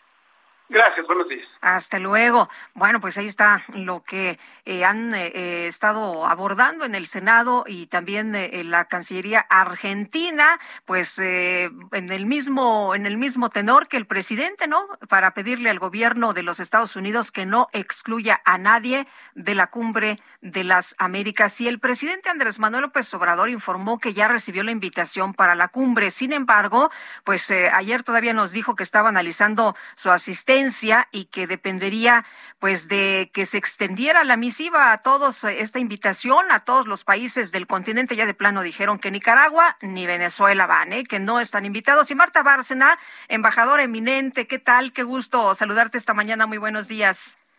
Muy buenos días, Lupita, a ti y al auditorio del Heraldo Radio. Pues este tema sigue, ¿verdad?, sobre la mesa. Pues eh, Marta, ¿qué, podemos esperar? Eh, si, si va el presidente de la República, ¿qué significa? Y si no va, también qué significa? Y además, pues esto que ya le han respondido, no van a invitar a Venezuela, no van a invitar a Nicaragua, en fin, eh, pues no van a cambiar por lo que el presidente ha planteado. Así es, mira, yo creo que por una parte México y en este caso Argentina con el canciller eh, argentino que está aquí, hacen bien en insistir en su posición, Cafiero, de, eh, de que no debe de haber exclusiones. Pero también creo que el principio de realidad nos dice que, como tú señalas, no van a invitar a Venezuela, a Nicaragua. Se estaba contemplando en Estados Unidos una invitación a Cuba a nivel técnico para algunas discusiones y ya dijo ayer el presidente Díaz Canel que él no irá. Eh, yo creo que aquí eh, lo que conviene al presidente de México y a México es asistir a la cumbre. Es asistir a la cumbre porque ahí él puede reiterar el por qué México cree que en el futuro las cumbres no deben de ser excluyentes de nadie, porque debe de haber un diálogo, pero también tiene que avanzar los propios intereses de México en los temas que se van a discutir en, en la cumbre. Yo creo que en estos momentos la no asistencia de México a la cumbre a nivel de jefe de Estado significa que México pierde más de lo que gana. Aunque puede haber analistas en México que consideren que por razones de política interna el presidente ganaría más no asistiendo, más no por razones de política exterior y de presencia de México en el escenario internacional. Yo creo que todo el tema se manejó mal desde el principio porque uno mantiene esas negociaciones sobre las invitaciones, la postura de a quién se debe invitar y dar las razones a nivel confidencial, no como yo he dicho a nivel de diplomacia del megáfono que resulta en muchas ocasiones contraproducente. Embajadora, porque nunca debes de cerrarte los caminos a una solución. ¿Qué, qué, qué pasa si, si eh, solamente acude la Cancillería? Como se ha dicho por parte del presidente, dijo, bueno, si no voy yo, de todas maneras habrá representación de México. Pues que México estará en la mesa, pero no al nivel del jefe de Estado. Y por más inteligente que pueda ser un canciller, nunca podrá sustituir a la presencia de un jefe de Estado de cualquier país. Pues muy bien, un gusto como siempre escuchar embajadora Marta Bárcena. Muy buenos días. Muy buenos días, Lupita. Hasta luego, Marta Bárcena, embajadora eminente. Y ya son las ocho con cuarenta y un minutos. Con esta oferta llego hasta la cocina. Aprovecha el 3x2 en chiles y vegetales envasados. Y además, 3x2 en todos los helados, paletas y postres Hollanda en Nestlé. Sí, 3x2. Con Julio, lo regalado te llega. Solo en Soriana. A junio 2. Aplican restricciones. Bueno, le comento, esta mañana el Pleno del Congreso de la Ciudad de México aprobó en lo general con 36 votos a favor, 28 en contra, el dictamen que modifica la estructura orgánica del Instituto Electoral de la Ciudad de México. Luis Chávez, diputado por el PAN en el Congreso eh, Capitalino, pues ya se veía, se veía venir. ¿Cómo eh, ves tú la situación en estos momentos? ¿Qué piensas de lo que se acaba de aprobar? Hola, ¿cómo estás? Buenos días. todo tu auditorio, buenos días.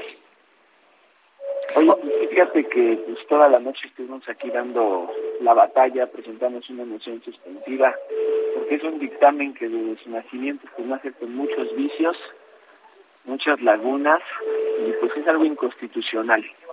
¿Por qué? Porque vulnera la autonomía del Instituto Electoral de la Ciudad de México. El problema de lo que estamos viendo y lo que estamos discutiendo aquí con el Partido Oficialista es que cómo confiar en lo que hacen está bien cuando estamos viviendo la peor crisis de salud con desabasto ya que eliminaron el seguro popular y lo tenían por el inventario y no pueden darle atención a la gente tenemos crisis económica crisis de seguridad. Entonces este partido que ya trae un colapso ético la oposición ha sido de la mentira y siguen mintiéndole a la gente y Luis, justo, justamente es esto, ¿no? Lo que están argumentando para, eh, pues, eh, modificar la estructura del Instituto Electoral de la Ciudad de México, que eh, hay austeridad y que en nombre de la austeridad, pues, precisamente hay esta intervención. Pues mira, quieren eliminar seis áreas esenciales del Instituto Electoral y hablas de que es un ahorro de 52 millones de pesos al año. El problema es que no nos saben explicar qué va a pasar, porque no se habla de la eliminación de las áreas, qué va a pasar con esas áreas, este, a dónde se van a mover, quién va a absorber esas funciones, ¿no? Los abogados dicen, ahora tengo que hacer este las tareas de los contadores, entonces no sé a qué le estén apostando ellos y al fracaso del instituto, a que cometan algún error, no podemos retroceder en la autonomía y en el fortalecimiento que ha tenido el INE durante 30 años, y aquí vamos a llegar a que el gobierno vuelva a contar los votos cuando ahorita los cuentan los ciudadanos. Se llama la atención, bueno, todo lo que desaparece, pero entre lo que desaparece está la unidad de fiscalización, la unidad de género y derechos humanos. Así es, así es. Imagínate desaparecer del área de fiscalización, pues ahorita es como a ellos les conviene porque lo acabamos de vivir en la revocación de mandato ¿no? Donde estuvieron dando dinero a diestra y siniestra, contratando taxis para movilizar a la gente, pagándoles a las personas para que fueran a votar. Entonces, ¿qué nos van a fiscalizar? ¿Quieren hablar de austeridad? ¿Por qué mejor no hablamos de que le quitemos los 400 millones que tiene la jefa de gobierno para su promoción personal? Muy bien, pues eh, Luis, eh, eh, y, bueno, ya ya se, se votó y así va a quedar, ¿no? ¿Qué, ¿Qué se puede hacer? ¿Nada? Nos vamos a ir hasta las últimas instancias. Estamos preparando ahorita el acta para meter el acto de constitucionalidad ante la Suprema Corte y echa abajo esta, este dictamen, esta reforma que pues, es un albahaca, ¿no? buscarán echar abajo esto que se ha aprobado el día de hoy ahí en el, en el Congreso Capitalino. Así es, nos vamos a ir hasta las últimas instantes y vamos a echar abajo. Ahorita todavía seguimos en las reservas de artículos. Yo creo que debemos para un par de horas, pero ¿qué te puedo decir? Ellos en mayoría no están pensando en el bien y en el fortalecimiento de las instituciones, siguen trayendo el dicho de al diablo con las instituciones, no haciendo lo que quieren. Entonces, pues vamos a confiar en el Poder Judicial y vamos a meter esta, esta, este acto de constitucionalidad. Muy bien, pues Luis, gracias por platicar con nosotros esta mañana, por tomarnos la, la llamada en plena sesión. No, muchas gracias, Lupita. Sinceramente, aquí estamos desde el Partido de Acción Nacional dando la cara y defendiendo las instituciones de las personas. Buenos días, muchas gracias. Gracias. 8 con 46 minutos. Estoy decidido. Hoy le llego a Lucía. Pues llégale limpiecito. Con el 3x2 en todos los detergentes y suavizantes. Y además 3x2 en todo el cuidado bucal. Sí, 3x2 en cuidado bucal. Con Julio lo regalado te llega. Solo en Soriana. A junio 2. Aplican restricciones. Y tenemos información con Cintia Stettin. Cintia, ¿qué tal? Muy buenos días. ¿Qué tal? Muy buenos días, Lupita, a en el auditorio. Pues con 36 votos a favor y 28 en contra, y tras una discusión de casi 20 horas, el Pleno del Congreso de la Ciudad de México aprobó en lo general el dictamen que reestructura al Instituto Electoral de la Ciudad de México. Comentarte, pues, que eh, entre las discusiones, empujones, descalificaciones, pues se mostró incluso un ataúd con el nombre del Instituto Electoral de la Ciudad de México aquí en tribuna. Comentarte pues que el legislador eh, panista Ricardo Rubio refirió que es una pena y vergüenza que Morena quiera acabar con la democracia de la capital y para ello quiera extinguir poco a poco al órgano electoral local. Dijo que este adelgazamiento del órgano electoral pues eh, dejará un déficit presupuestal al instituto, lo cual mermará en sus funciones. Eh, por otra parte, eh, Aníbal Cáñez, quien también es panista, subrayó que esto era un bodrio legislativo que eh, pues irán a la Corte a meter una eh, controversia constitucional para detener esta reestructura del Instituto Electoral. Por su parte, la coordinadora de Morena dijo que nada hay que temer, pues se siguieron todos los, los procesos legislativos correspondientes. Finalmente, comentarte que hay alrededor de 1.100 reservas sobre este dictamen, por lo que la discusión continúa, Lupita. Bueno, pues eh, han estado ahí ya por muchas horas y todavía va para largo, ¿verdad? Es correcto, Lupita. Empezó esta sesión ayer alrededor de las dos de la tarde, más bien la discusión de este dictamen y hasta estos momentos continúa. Muy bien, Cintia, muchas gracias por tu información. Muy buenos días.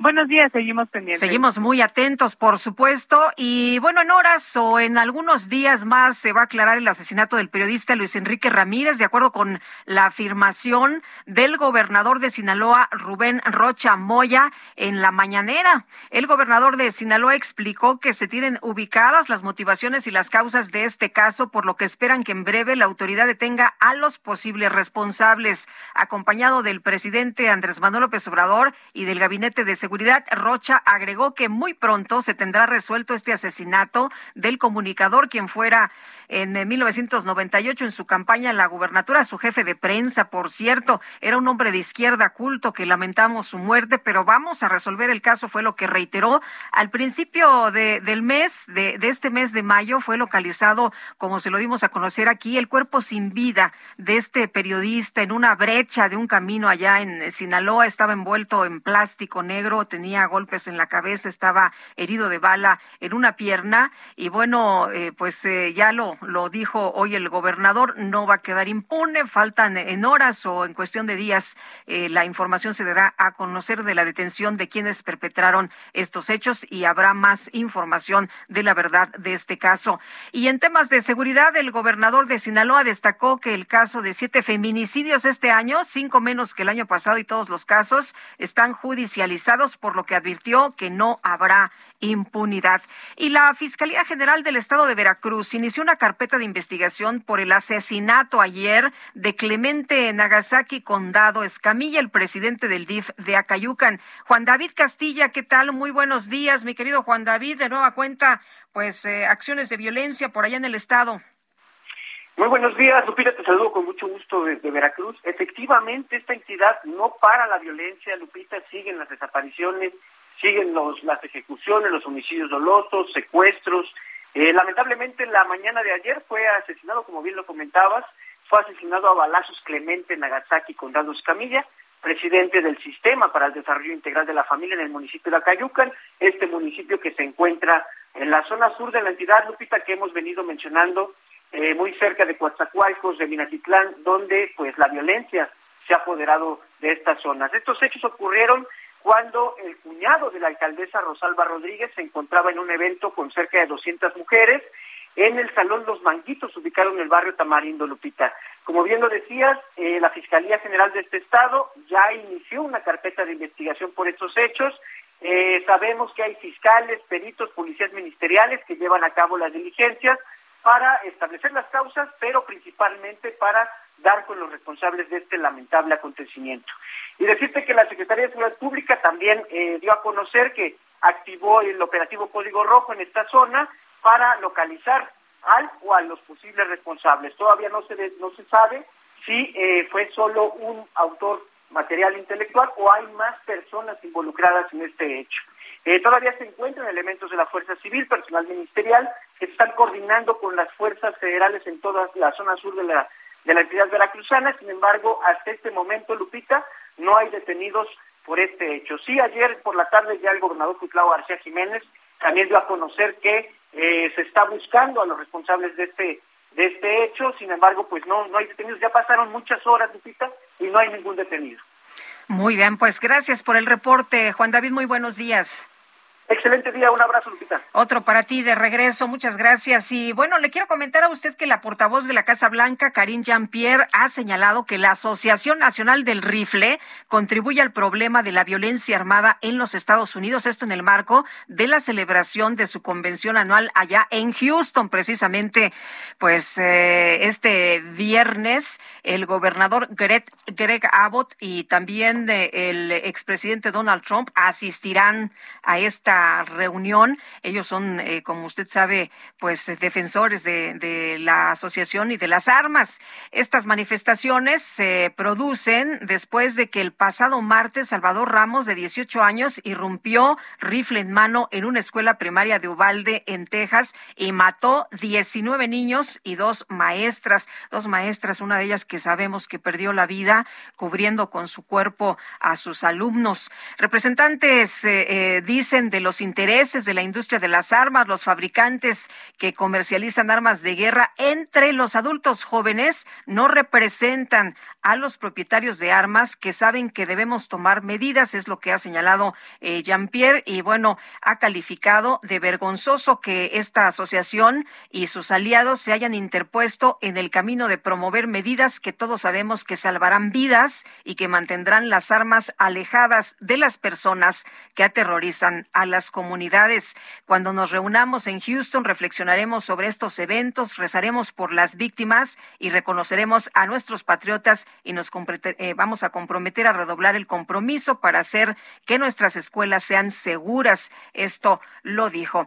Y bueno, ya nos eh, vamos a una pausa. Regresamos rapidito. 50 es, es 55 20 en 96 10 40. Ay, ya se me olvidó el, el, el, teléfono antes de irnos a la pausa para que nos eche usted un, un, un WhatsApp 55 20 10 96 40. Ya les andaba dando el de mi casa. Bueno, 55 20 10 96 47. Márquenos, échenos un WhatsApp, un mensajito o un correo de voz. Regresamos.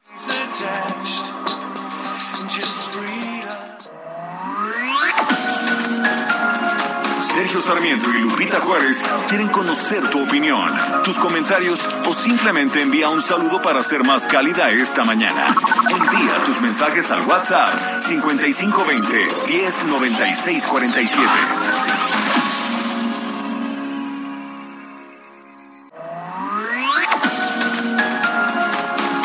Continuamos con Sergio Sarmiento y Lupita Juárez por El Heraldo Radio.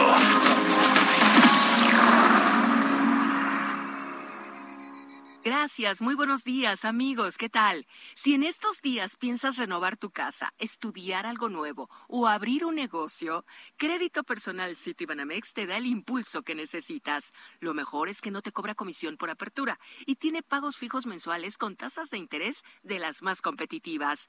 Es momento de que tus metas al fin sean una realidad. Pídelo en tu sucursal más cercana o desde Citibanamex Móvil. Aprovecha esta oportunidad. Requisitos y CAT en citibanamex.com.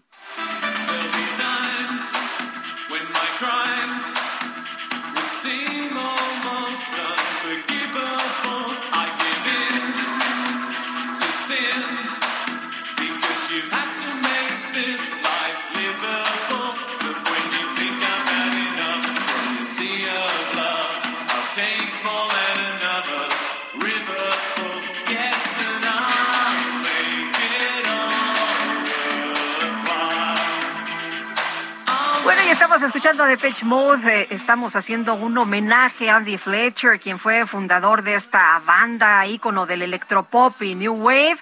Y bueno, pues esta banda tan eh, exitosa, ¿no? De las eh, décadas de los 80 y los 90 de Pitch Mode, que tuvo estos éxitos en las listas de popularidad de los grandes pues éxitos con sencillos como New Life, Enjoy the Silence, y bueno, pues estamos escuchando esta mañana también una de las grandes, Strange Love.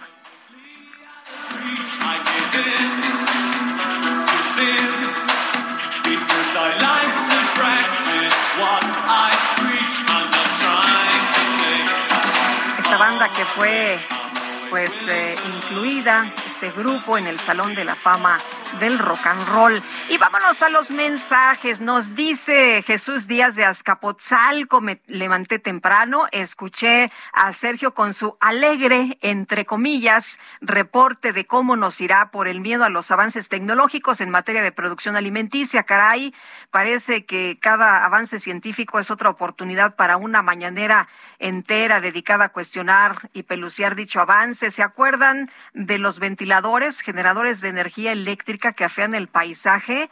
Bueno, pues es lo que nos dice Jesús, eh, Jesús desde Azcapotzalco, Jesús Díaz. Y bueno, también eh, buen regreso a Sergio, nos, nos dice.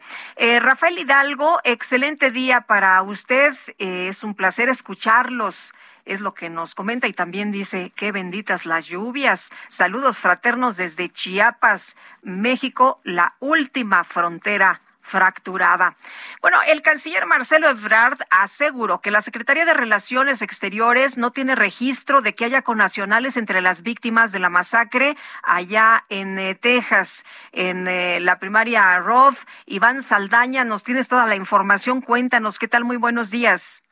Buenos días, Lupita, auditorio. Al momento, la Secretaría de Relaciones Exteriores no tiene registro de que haya conacionales entre las víctimas de la masacre en una primaria de Texas, aseguró el día de ayer el canciller Marcelo Ebrard. Tenemos el reporte respecto a las y los fallecidos, tomar en cuenta que es, no han hecho un corte de toda la información, la han ido presentando gradualmente. Hasta este momento no tenemos confirmación de la autoridad de que haya un connacional entre los menores de edad o quienes fallecieron. Todavía tenemos dudas sobre otros afectados. Estamos esperando que nos lo informen. Pero como ya lo dije, es como si lo fuesen. Es decir, estas niñas y estos niños pues son ciudadanos del mundo. El canciller también ofreció a los familiares de las víctimas todo el apoyo consular de México en caso de que lo necesiten, reconociendo que la comunidad de Uvalde, Texas, está integrada por una gran parte de personas de origen mexicano. Ebrard también enfatizó que el gobierno mexicano está profundamente entristecido por las muertes y reiteró que van a insistir en limitar la adquisición de armas de fuego, sobre todo de asalto, en Estados Unidos. Y es que el perpetrador de la masacre en la escuela primaria Rob de Texas fue un joven de 18 años identificado como Salvador Ramos, que utilizó un rifle de alto calibre AR-15 matando a 19 menores de edad y dos maestros. Y por supuesto que vamos a seguir adelante con la demanda que presentamos, que esencialmente habla de, y ahí concluyo porque no es el objetivo propiamente de la conferencia, habla de la negligencia de estas empresas. Por ejemplo, la empresa que produce esta arma, el AR-15, hace propaganda de sus armas con gente muy joven, como puedes observar en su página de internet. Entonces, hay una manifiesta negligencia de parte de esta industria. Pues no vamos a quitar el dedo Vamos a seguir adelante. Marcelo Ebrar ofreció conferencia conjunta con el ministro de Relaciones Exteriores, Comercio Internacional y Cultura de Argentina, Santiago Cafiero, en el marco de su visita a México. Ahí, el canciller argentino aprovechó para sumarse a las condolencias por las víctimas. Y me sumo a las palabras del canciller con respecto a, a lo ocurrido en Texas. Realmente es una es algo que nos debe interpelar a todos y efectivamente son, son este, muertos de todo el mundo.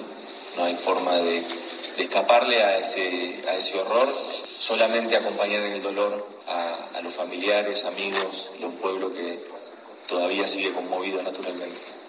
Vita, mi reporte esta mañana. Buenos días. Gracias, Iván. Buenos días también para ti. Ya son las nueve con seis minutos. La micro deportiva.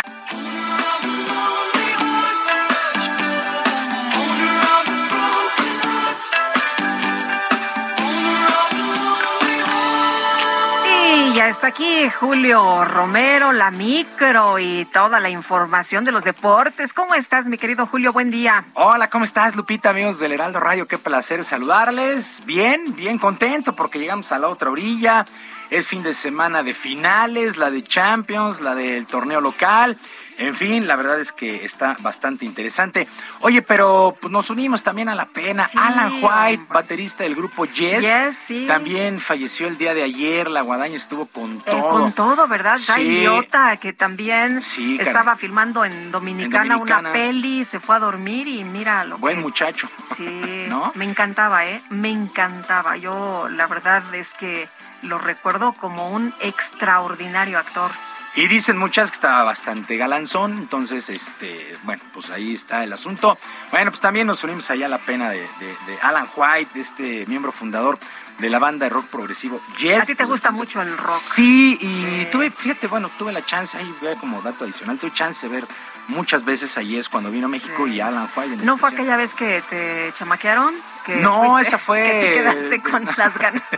Nah, esa fue el- como en el que habrá sido noven- 90, 91. ¿A cuál banda te Que dijeron? iban a venir los Rolling Stones a. México y pues no.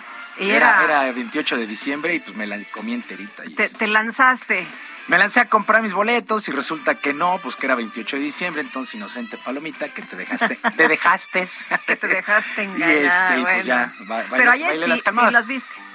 Ayer sí, sí, ayer sí, sí tuve chance de verlo varias veces. ¿Y qué tal? Extraordinaria banda, es extraordinaria banda, los vi en, el Teatro Metropolitan, los vi en el, en, eh, en el Pepsi, bueno, aquí en el World Trade Center, entonces la verdad es que sí, muy buena banda. Bueno, pues ahí en paz descanse. Qué bueno bueno. que lo subiste a la micro esta mañana. Sí, pues ya te iba a decir que no paga, pues ya no paga, ¿no? No, pues ya no paga. maneras, pues ya no ninguno de ellos. Bueno, vámonos con la lámina informativa del día de hoy.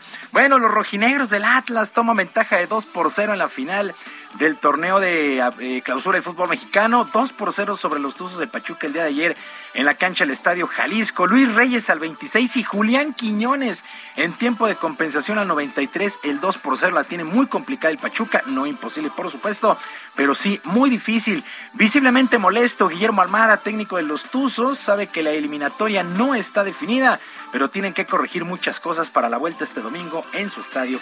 El Hidalgo, escuchamos a Guillermo Almada.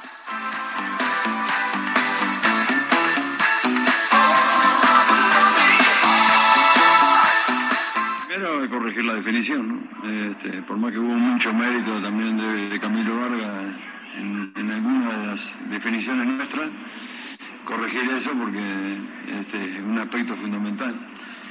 Y, bueno, hacer más sostenido lo que hicimos en el segundo tiempo, tener el control, buscar más por afuera que por adentro, tener más volumen de juego.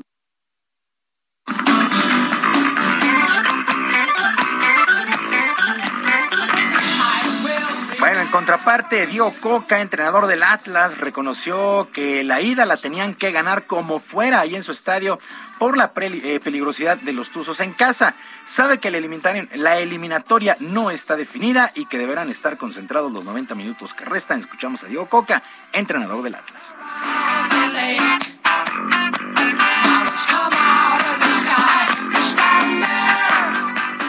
El aprendizaje, el aprendizaje de Tigre fue, fueron muchas cosas, muchos momentos.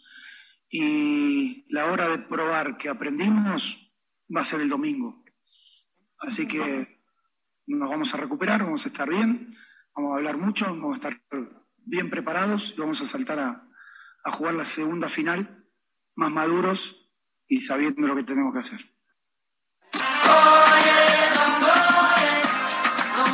Bueno, pues así las cosas, 2 por 0 lo gana el Atlas, la vuelta el domingo a las 8. Y la comisión disciplinaria dio a conocer los castigos a los Tigres de la U de Nuevo León, luego del duelo de semifinales contra el Atlas en el estadio universitario. De primera instancia, pierden el duelo en la mesa 2 por 0 por alineación indebida de nueve extranjeros, uno más que permite el reglamento. Además, reciben una multa económica y no contarán los cuatro goles que anotaron en ese duelo. En conferencia de prensa, el entrenador Miguel Herrera agradeció el apoyo de su directiva luego de este error.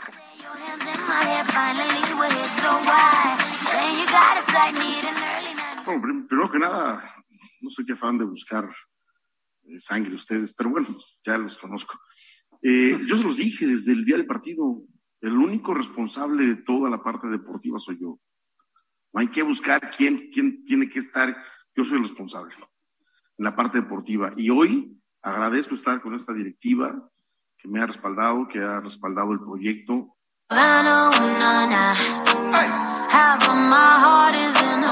Y el portero del equipo, Nahuel Guzmán, solamente recibió una multa económica luego de insultar al cuerpo arbitral encabezado por el central César Ramos, al que llamaron, al que llamó corrupto, solamente un duelo de suspensión por la expulsión en tiempo de compensación en este duelo. Y todo listo para que el día de mañana se lleve a cabo uno de los duelos más esperados del año la final de la Champions League con el Real Madrid enfrentando al Liverpool allá en el Stade de France en París. Ambos equipos ya se encuentran en esta ciudad para que ruede el balón a partir de las 2 de la tarde tiempo del centro de México. Por lo pronto el delantero del Madrid, Karim Benzema, respetó a su rival, pero confía en que lograrán el título.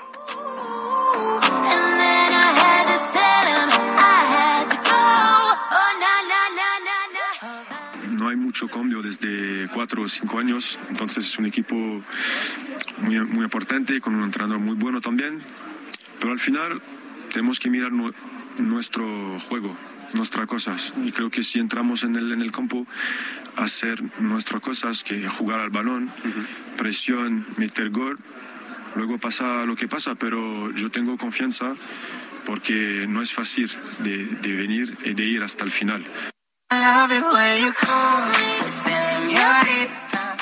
Bueno, sin lugar a dudas, mañana sí, sí se paraliza el mundo.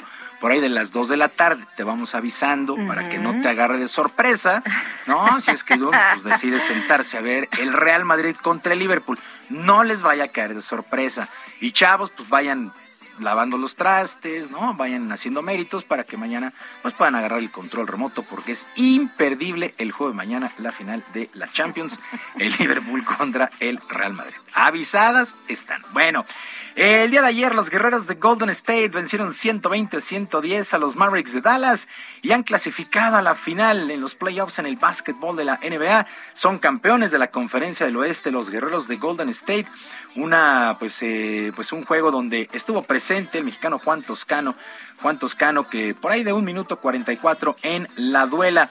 Bueno, esperan rival que saldrá entre los Celtics de Boston y el calor de Miami, que se enfrentan el día de hoy. Celtics tiene ventaja de tres juegos a dos sobre el calor de Miami, serie que es a ganar cuatro posibles siete, así es que un triunfo de Boston esta noche los estará poniendo en la final ante los eh, guerreros de Golden State. Los guerreros de Golden State, sexta final en ocho años ha sido un equipo de época sin lugar a dudas. Y actividad el día de hoy en estos momentos en la tercera ronda en el abierto de tenis de Roland Garros, el eh, segundo Grand Slam del año, Novak Djokovic que está venciendo 6-3 en el primer set y 2-1 en el segundo a Aljas Veden de Eslovenia, mientras que Rafael Nadal eh, está ganando el primer set 5-3 sobre Botic van der Schupp de Holanda, pues así las cosas, está jugando también John Isner, el estadounidense, contra Zapata Mirales, este español. Bueno, el que ya ganó su duelo fue el argentino Diego Schwartzman. Venció 6-3, 6-1 y 6-2 al búlgaro Grigor Dimitrov, tercera ronda en el abierto de tenis de Roland Garros allá en Francia. Lupita, amigos del auditorio, la información deportiva este viernes. Les recuerdo nuestras vías de comunicación en Twitter. Estoy en arroba jromerohb, en arroba jromerohb, además de Barrio Deportivo en YouTube todos los días de lunes a viernes a las 7 de la noche con mucha diversión e información deportiva. Ahí de paso. Muy bien, mi querido Julio, muchas gracias y buen fin de semana. Que sea un extraordinario fin de semana para todos y que sus equipos ganen. Gracias. Bueno, pues vámonos, vámonos a otros eh, temas importantes. Fíjese usted que seis estados en disputa por la gubernatura, entre ellos Hidalgo, están metiendo el acelerador y vamos a platicar, vamos a platicar con Carolina Villano, candidata a gobernadora de la coalición Va por Hidalgo. Carolina Villano, gracias. ¿Cómo estás? Buenos días. Lupita, buenos días. Bien, contenta, echada para adelante, trabajando muy duro cerrando fuerte. Oye, pues ya faltan unos días nada más. Cuéntanos cómo has estado, cómo has sentido, qué te dice la gente, eh, cómo han estado estas campañas, estos pues prácticamente ya eh, cierres. Pues Lupita, nosotros empezamos abajo y hemos, eh, primero empatamos y ahora hemos rebasado. Y eso creo que siempre es gratificante para el equipo, para todos, porque ha sido un gran esfuerzo. Nosotros hemos trabajado eh, cerca, sin vallas, sin seguridad, sin grandes aparatos, cerca de la gente. Yo estoy acostumbrada a hacerlo. He recorrido los 84 municipios. La mitad de ellos les he dado más de una vuelta. Entonces, estoy contenta porque hemos hecho la tarea. Sé que del otro lado lo que constantemente y todos los días dicen es, nosotros no necesitamos trabajar. Hay un señor que trabaja todos los días por, por nosotros desde muy temprano en Palacio Nacional. Nosotros no, nosotros sí requerimos trabajar, ir a escuchar, a darle respuestas y soluciones a la gente de cómo es que queremos gobernar. Y eso nos ha funcionado. Desafortunadamente hoy la gente se siente desilusionada. Los que apoyaron eh, a, a, Morena, pues no tienen lo que se les ofreció. Al contrario, su economía está cada día peor. Eh, los productos básicos muy muy arriba. Eh, la gente del campo ya no produce porque no tiene apoyo, no tiene subsidios, no tiene asistencia técnica, no tiene insumos, porque fertilizante subió más del 300%, eh, no tenemos medicinas, en fin, lo que hemos perdido es mucho frente a una respuesta que solo busca otros culpables y solo genera, quiere generar eh, conflicto, división, polarización, y nosotros solo, solo queremos construir como lo hemos hecho toda la vida. ¿Qué te dice la gente cuando se te acerca? Nos dices que hay mucha, mucho contacto, mucha cercanía con, con las personas de las diferentes comunidades. ¿Cuáles son las principales eh, preocupaciones o depende de cada comunidad? Sí, sí depende de las regiones, pero hay algunos temas que son generales. Eh, yo me quedo hasta que se quiere ir el último a escucharlos uno por uno. Eh, a veces hay grupos que van a plantear cosas como pues los que tienen que ver con una universidad, con un ejido, etcétera. Pero en las zonas mm, rurales, pues la gente habla mucho de temas de campo, de, producción. Aquí en Hidalgo casi te puedo decir que la mitad de la población vive en zonas rurales y la mitad en zonas urbanas, a diferencia del resto del país que en la mayoría hay más en zonas urbanas. Y luego somos pequeños productores, tenemos una parte temporalera y otra parte de riego, entonces, los, los temas en Hidalgo, tú puedes ver ah, reflejado el país en, Hidalgo porque nosotros tenemos todos los climas que existen en México, los microclimas. Entonces, no, no, es un mosaico y tienes que conocer muy bien porque son respuestas distintas. Por eso yo voy a hacer un gobierno de desarrollo regional con esa visión y en, en muchos lugares la queja general es no tenemos medicinas, eh, tengo una deuda porque tuve que operar de urgencia a mi hijo, a mi hija, eh, esa es general en todos lados. Y la otra es, oiga, pues hay adicciones, aquí nuestros muchachos están atrapados en el infierno de las adicciones. Eh, también debo decir que en muchos lugares es el tema de la economía. Ya no nos alcanza. Eh, Carolina, ¿por qué alguien tendría que votar por ti? ¿Cómo, ¿Cómo convencerías a la gente? La jornada es el próximo 5 de junio. ¿Por qué votaría alguien por Carolina Villano?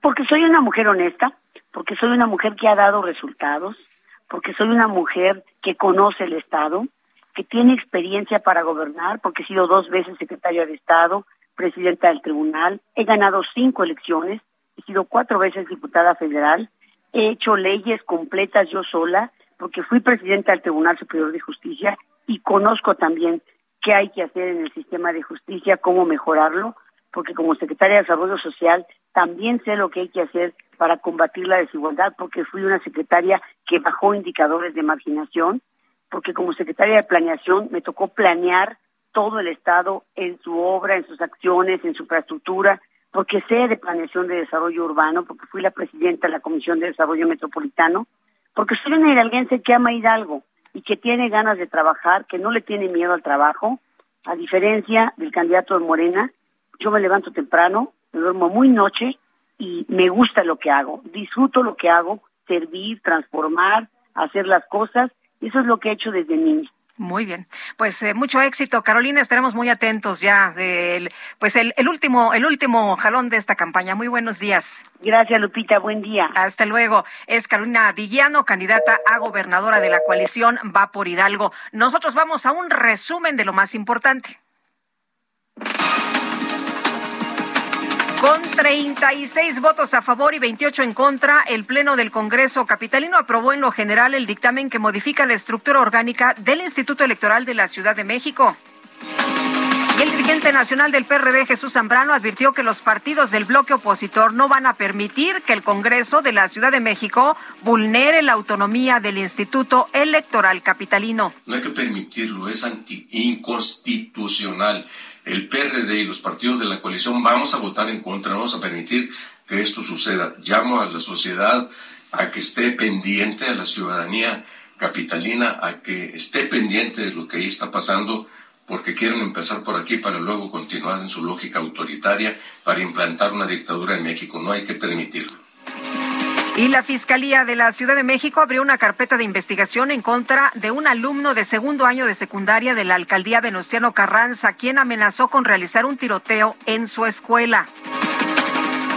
La jefa de gobierno de la Ciudad de México, Claudia Sheinbaum, presentó un plan para el avance de la escrituración de 162 viviendas de la colonia 8 de agosto de la alcaldía Álvaro Obregón. De los predios que tienen eh, como propiedad el gobierno federal, se suma con nosotros el gobierno de México y conjuntamente estamos entregando los predios a cada uno de los habitantes de esta colonia. Así que son todas las viviendas que hoy nos encuentran regularizadas que vamos a regularizar de manera gratuita, sin ningún costo para ustedes.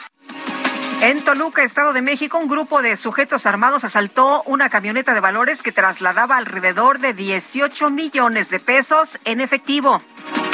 Y el actor de los Estados Unidos, Kevin, eh, Kevin Spacey, fue acusado por las autoridades del Reino Unido de cuatro cargos por agresión sexual en agravio de tres hombres.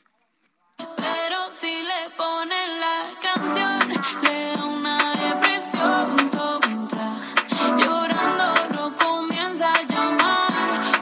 cuento. En Twitter se hizo viral la historia de un joven colombiano llamado Sebastián que no pudo comprar boletos para el concierto de su cantante favorita de Carol G debido a que tenía que pagar su colegiatura la dijo que pues concierto o escuela. La historia llegó hasta la propia Carol G, quien le escribió el siguiente comentario. Todo tiene su tiempo y su prioridad. ¿Qué tal que Carol G vea tu tweet y te regale tickets, que te regale boletos para ti y tus amigos. Y además tu mamá, revisa tu DM, imagínese nada más. Mensaje directo. Hacemos una pausa y regresamos de inmediato. Pero si le ponen la canción, le da una depresión.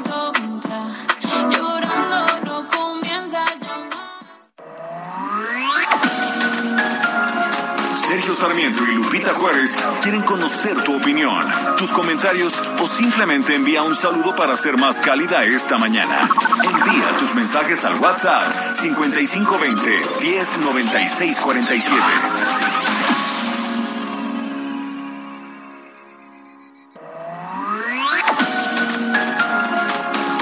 Continuamos con Sergio Sarmiento y Lupita Juárez por El Heraldo Radio. Emprendedores, empresarios e inversionistas, todos reunidos en un mismo lugar. La Feria Internacional de Franquicias, este 9, 10 y 11 de junio en el World Trade Center de la Ciudad de México. Las franquicias más exitosas del mercado. Regístrate en www.fif.com.mx. Gastrolab, historia, recetas, materia prima y un sinfín de cosas que a todos nos interesan. Hola amigos del Heraldo Radio, soy el chef Israel Arechiga y en este fin de semana ya se vale meter un poco más las manos en la cocina, así que hoy les traigo una que cumple con todas las características y nos vamos a centrar particularmente en el relleno, ya que son empanadas de jaibo de cangrejo. ¿Qué vamos a requerir? Pulpa de jaibo cangrejo, un poquito de aceite de oliva, ajo picado, cebolla picada, jitomate en concasé que quiere decir que es frito, pelado y únicamente en cuadritos, un poco de pimienta, canela, clavos, hojas de laurel, ramitas de perejil, algún chile güero, aceitunas, alcaparras, jalapeños en vinagre y un poquito de vinagre de manzana que nos recuerda un poco a este relleno del pescado a la veracruzana o a estos sabores que remiten también al bacalao a la vizcaína. Así que bueno, teniendo todos estos ingredientes a la mano y la receta base de una buena empanada que en gastrolabweb.com pueden encontrar con pesos, no hay mayor pretexto para hacer un plato delicioso con comida del mar y con sabores muy mexicanos y no tan comunes. Que tengan un excelente fin de semana y nos escuchamos el próximo lunes. Viaja, vive, disfruta. Viaja con hasta 40% de descuento en Aeroméxico.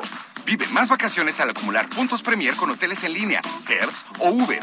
Y disfruta hasta séptuples puntos Premier por tus compras en línea, Gandhi, Gaia, Luna y más. En el Hot Sale de Club Premier encuentras todo para volver a disfrutar cada experiencia.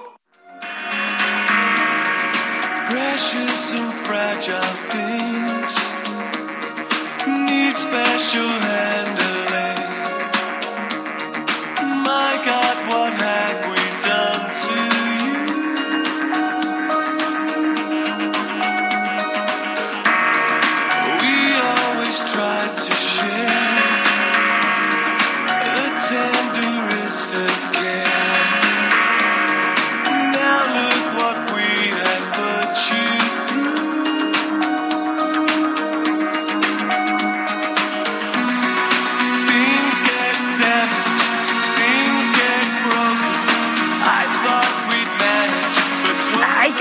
rolas que estamos escuchando esta mañana de Depeche Mode y estamos eh, recordando, haciendo este homenaje a Andy Fletcher, el tecladista fundador de la banda.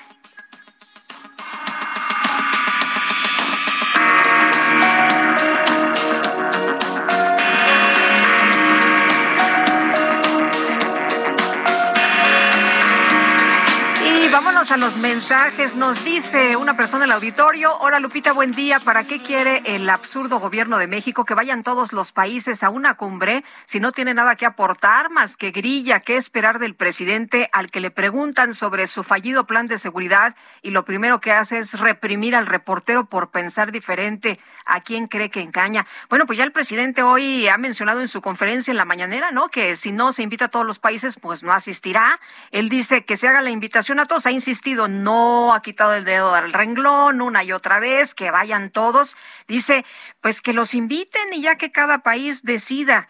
Es, preguntó, la cumbre de las Américas o cumbre de los amigos de América. Y luego también dijo, pues no se trata de confrontarnos, ¿no? Con el señor Biden, con el presidente Biden, que es una persona respetuosa. Es lo que ha dicho el presidente esta mañana. Nos dice Guadalupe Pérez, Lupita y Sergio, la cumbre es de otro nivel del presidente. Si va, es para darnos pena ajena. Además, Estados Unidos busca amigos y no enemigos. Es lo que nos dice José Guadalupe Pérez. Son las nueve ya con treinta y cuatro minutos.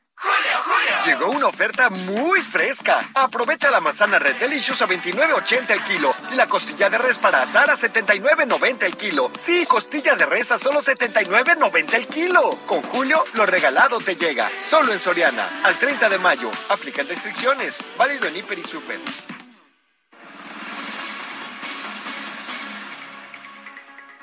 Bueno, pues este fin de semana ya nos adelantaba Julio Romero que será un fin de semana muy completo en los deportes. El piloto mexicano Noel León corre en el circuito de Mónaco y está en la línea telefónica. Le aprecio mucho que platique con nosotros esta mañana. Noel, ¿cómo estás? Muy buenos días.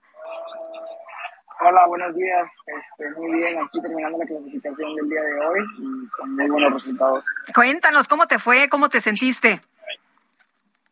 Pues la verdad, no sé, fue una sesión muy difícil ya que hubo demasiadas banderas amarillas y rojas, pero pues bueno, al final pudimos poner una, una vuelta y nos pudimos clasificar en la quinta posición. Vamos a salir este, desde la quinta fila y pues bueno, creo que es una muy buena posición. Estamos dentro de los puntos, que es lo importante para el campeonato.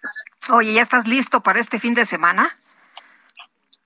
Ya, ya, ya, este, ya, ya analizamos los, los datos que tenemos que analizar para, para mañana salir a darlo todas las carreras. Oye, ¿cómo, cómo es el circuito de Mónaco con eh, respecto a otros circuitos? ¿Cómo lo ves? ¿Cómo lo sientes? Pues bueno, la verdad es un circuito, es un circuito bastante difícil, ¿no? Este, por el tema que es en las calles, es muy apretado, no tienes mucho espacio, no, no tienes que cometer errores porque un error es acabar con, con el coche destrozado, pero pues bueno, nos hemos encontrado muy bien. Ayer tuvimos algunos problemas con el coche, eh, estaba fallando el turbo y no pudimos dar muchas vueltas, pero pues bueno, ahorita en la clasificación encontramos un buen balance, muy buen balance en el coche que nos pudo poner en la posición número 5. Oye, Noel, ¿siempre soñaste con ser piloto? Así es. Cuéntanos de, de estas aspiraciones, de cómo, pues cómo te entra la, la espinita, cómo te entra esa, pues esa inquietud. Se nos cortó la comunicación. Bueno, vamos a tratar de establecer el, contacto con este joven piloto mexicano, Noel León. Cabe mencionar que pues eh, está patrocinado por Grupo Andrade en esta, en esta carrera, este piloto mexicano que nos da muchísimo gusto que se encuentre pues ya listo, ya dispuesto para correr en este circuito de Mónaco. Ya regresamos con él. Ahora sí, Noel, nos, nos decía, te preguntaba, Noel, de esta inquietud, ¿cómo nace? ¿Cómo, cómo surge esta, esta espinita por querer ser piloto? Pues bueno, este, mi papá me regaló a los cuatro años y medio mi primer go-kart y pues bueno, empecé a entrenar desde chiquito y pues bueno, antes de que empezara a entrenar le estuve ayudando a mi papá en su equipo de go-karts todo el tiempo, entonces desde que nací estoy dentro de las pistas y pues bueno, eso es lo que me quiero dedicar. Sangre. Así es. Oye, y, y, y es emocionante, ¿cómo, ¿cómo te preparas? Porque, bueno, físicamente es una preparación, pero mentalmente es otra. ¿Cómo te preparas mentalmente, emocionalmente para enfrentar una carrera tan importante? Así es, pues bueno, este, físicamente nos preparamos muy bien para este fin de semana. Sabemos que es una pista bastante cansada por el tema de, las, de las barreras. Pero pues bueno, eh, mentalmente el, simulador nos ayuda bastante porque en el simulador es un poquito más difícil de sentir todo lo que hace el coche. Entonces te ayuda bastante a prepararte mentalmente porque no tienes que hacer ningún error. Este, eh, es mucho más difícil hacer una vuel- vuelta rápida en el simulador por todo el tema que no se siente tanto la realidad. Pero pues bueno, ahí, ahí es como, como nos preparamos mentalmente. Muy bien. Bueno, pues eh, gracias también a Grupo Andrade que nos ha permitido, que es patrocinador, que nos ha permitido esta mañana poder hablar contigo, Noel, y te deseamos mucho éxito y desde México todas las porras y las buenas vibras. Así es, muchísimas gracias a todos los patrocinadores y pues bueno, vamos a darlo todo mañana. Muy bien, pues mucho éxito. Gracias, saludos. Hasta luego. Saludos, es Noel León, piloto mexicano que este fin de semana corre en el circuito de Mónaco. Y ya son en este momento las nueve de la mañana con 39 minutos. ¿Pronto? Llegará el día de hacer realidad mis sueños. Pues ya llegó. Con el colchón individual Gala a 1,249 pesos. O matrimonial a solo 1,549 pesos. Con Julio, lo regalado te llega. Solo en Soriana. A julio 28. Aplican restricciones.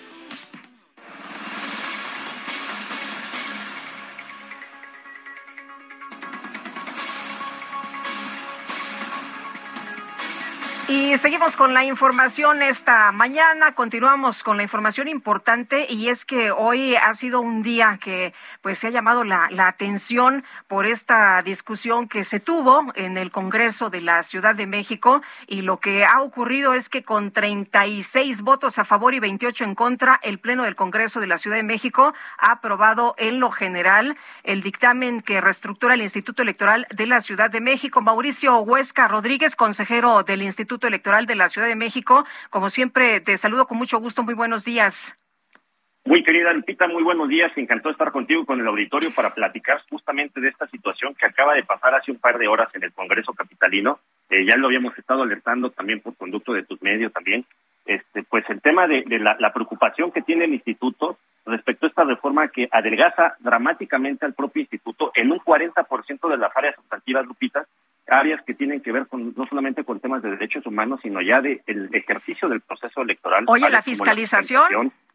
Efectivamente, aunque hay muchas voces que dicen que la fiscalización es un tema pertinente de la Autoridad Electoral Nacional, lo cual es cierto, que no menos cierto es que, por ejemplo, cuando se eh, crean partidos políticos a nivel local, eh, recordarán quizá la audiencia que ha- hace dos años, pues nosotros estuvimos en un tema de, de- de nuevos partidos políticos y detectamos algún par que, aunque cumplían con los formatos de ley, es decir, las asambleas y todo el tema, lo cierto es que nosotros nos metimos a fondo respecto de cuáles eran los fondos de que estaban financiando esta organización y detectamos que había un financiamiento paralelo, un financiamiento irregular y que no sabíamos de dónde venía. Podía haber sido de, de delincuencia organizada, de algún gobierno, este, recursos públicos, no lo sabíamos y esto lo detectamos gracias a la fiscalización. Ahora, al eliminar esta área tan sustantiva e importante de la institución, pues nos deja cortos, Lupita, para poder determinar de qué es lo que estaríamos ofreciendo como institución respecto de, de los candidatos independientes que también les fiscalizamos a ellas y a ellos, este, los partidos políticos de nueva creación, etcétera. Entonces, no tendremos control de, de dónde viene el dinero y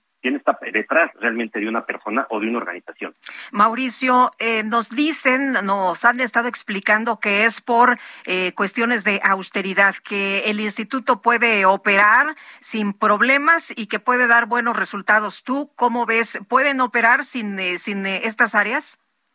Sin duda alguna, el instituto hará un esfuerzo, Lupita, pero es un tema, me parece, con todo el respeto para quienes hacen estos llamados, es una, una, una premisa falaz totalmente.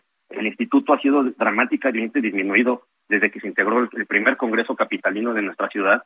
El primer año que sufrimos una reducción fue cerca del 12%, luego fue cerca del 20%, luego 19%. Este año simplemente tenemos una reducción de cerca del 40% del ingreso, lo cual nos está generando pues operación muerta en los últimos cuatro meses del instituto. No tenemos ni siquiera para pagar las prerrogativas de los partidos políticos.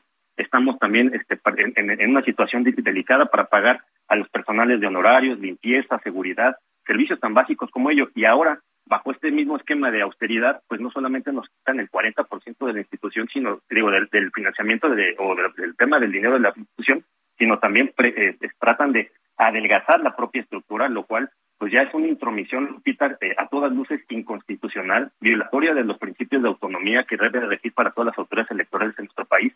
Y la preocupación que tenemos, no solamente en el Instituto de la Ciudad de México, sino también la comparten en el órgano nacional y en los 32 estados de la República con los mismos colegas de institutos electorales y otras entidades, es que se trata de más bien de un operativo en el cual, pues como no han logrado hacer una reforma o una ingeniería nacional, están empezando a mermar pues desde las, los congresos en los que sí tienen las mayorías para poder llevar a cabo este tipo de, pues, de, de situación.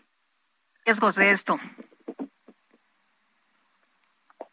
Mauricio, ¿cuáles son los riesgos de, esto? Los riesgos es pues justamente que eh, pues al quitarnos estas áreas sustantivas, es que no podamos tener el control de los procesos electoral debidamente. Tú sabes bien que partidos políticos y gobiernos pues tienen operativos de campo los días, los- las jornadas electorales, los cuales el instituto, con falta de recursos públicos, falta de todas estas áreas que nos están quitando, pues nos quitan ojos y brazos el día de la jornada electoral para poder eh, pues contener, blindar eh, amortiguar las irregularidades que puedan ocurrir y esto pues es un, tema delicado para el propio instituto eh, porque están quitándole pues áreas sustantivas como la operación de campo en el, en el, día de la jornada electoral. No vamos a poder tener eh, pues, la capacidad técnica y operativa de poder saber cómo van los cómputos distritales, si ya llegaron los paquetes electorales el día de la jornada electoral al, al, al Consejo Distrital, si las, la- las casillas ya están instaladas, si se instalaron debidamente las casillas, quién está haciendo los cómputos en las casillas, quién está recibiendo la votación. Entonces, todos estos temas son los riesgos que tiene esta reforma, pero sin duda alguna, pues el instituto, pese a que tiene estas restricciones y pues seguramente tendremos que enfrentarla a través de vías constitucionales, sin duda alguna el instituto también pues ya ideará alguna situación pertinente para poder blindar todo este proceso eh, que, está ya en puerta y que es uno de los más grandes también que tendremos en nuestra Ciudad de México. Muy bien, pues Mauricio, aprecio como siempre que puedas platicar con nosotros. Muy buenos días y tengo entendido que los partidos van a acudir a la Suprema Corte. Efectivamente, los partidos ya han anunciado que harán una acción de inconstitucionalidad. El instituto blindará también este proceso a través de una controversia constitucional. Hay algunas ciudadanas y ciudadanos que se han, acercado al instituto y que a través de los juicios para la protección de derechos políticos electorales también acudirán, ellos no a la Corte, pero sí al Tribunal Electoral para hacer este, pues, agravio de toda esta situación que ha estado ocurriendo. Muy bien, pues estaremos pendientes. Muchas gracias. Muy buenos días. Gracias, Lupita. Un buen un saludo a, todo, a ti y a toda la audiencia. Hasta luego. Es Mauricio Huesca Rodríguez, consejero del Instituto Electoral de la Ciudad de México. Son las nueve ya con cuarenta y cinco minutos. Me lo doy, me lo doy, me lo doy, me lo doy. Me lo doy. ¿Qué tal, Lupita Juárez? Qué gusto saludarte, amigos del Heraldo Radio. Les platico que llegó el momento de decir, este hot sale seguro me lo doy con City Banamex. Aprovecha que además de las ofertas, obtienes 10% adicional en tus compras a meses sin intereses y sin límite de bonificaciones. Activa la promo en City Banamex móvil y disfrútala hasta el 31 de mayo en Walmart, Liverpool, The Home Depot y muchos más negocios en línea participantes. Condiciones en citibanamex.com diagonal hot sale. CAT 73.9% sin IVA. Cálculo 30 de marzo del 2022. Vigencia al 30 de septiembre del 2022. Regreso contigo a escuchar las noticias. Gracias, Lupita Juárez. Gracias, Mónica Reyes. Qué gusto saludarte y escucharte esta mañana. Y vámonos con información de Carlos Navarro. Carlos, la jefa de gobierno de la Ciudad de México, Claudia Sheinbaum, acusó que el Instituto Electoral Local fue inflado en cuanto a un aumento de plazas. Danos detalles, cuéntanos, buenos días.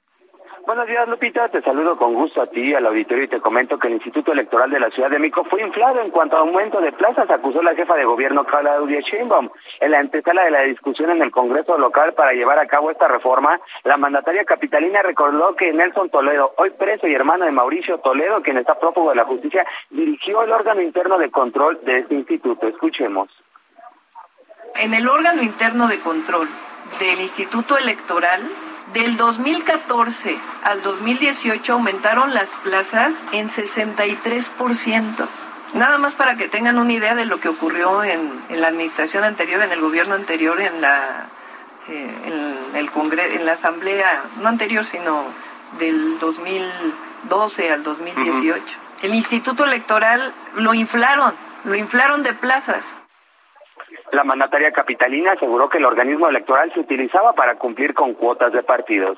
Y es que ante la negativa tanto de la oposición como de algunos consejeros electorales, Claudia Sheinbaum recordó que ya había un acuerdo previo para llevar a cabo esta reforma. Escuchemos.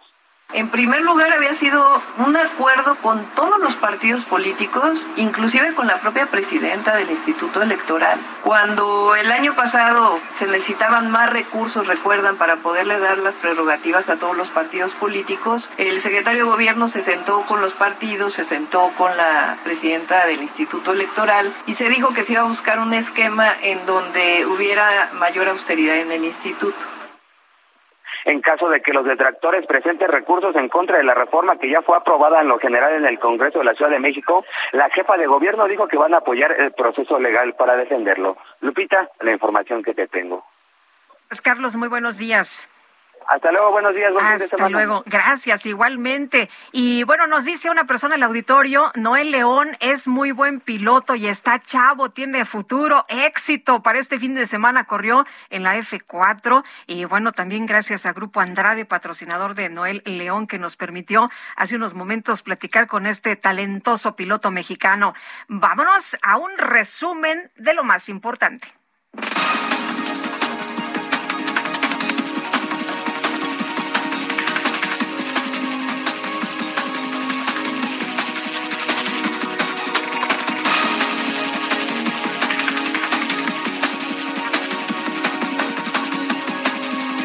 Pues se nos acabó la semana y está la información en México y el resto del mundo. Desde el estado de Sinaloa, el presidente López Obrador señaló que esperar, que va a esperar a que los Estados Unidos responda formalmente su petición de no excluir a ningún país de la Cumbre de las Américas para definir si asiste o no a este encuentro.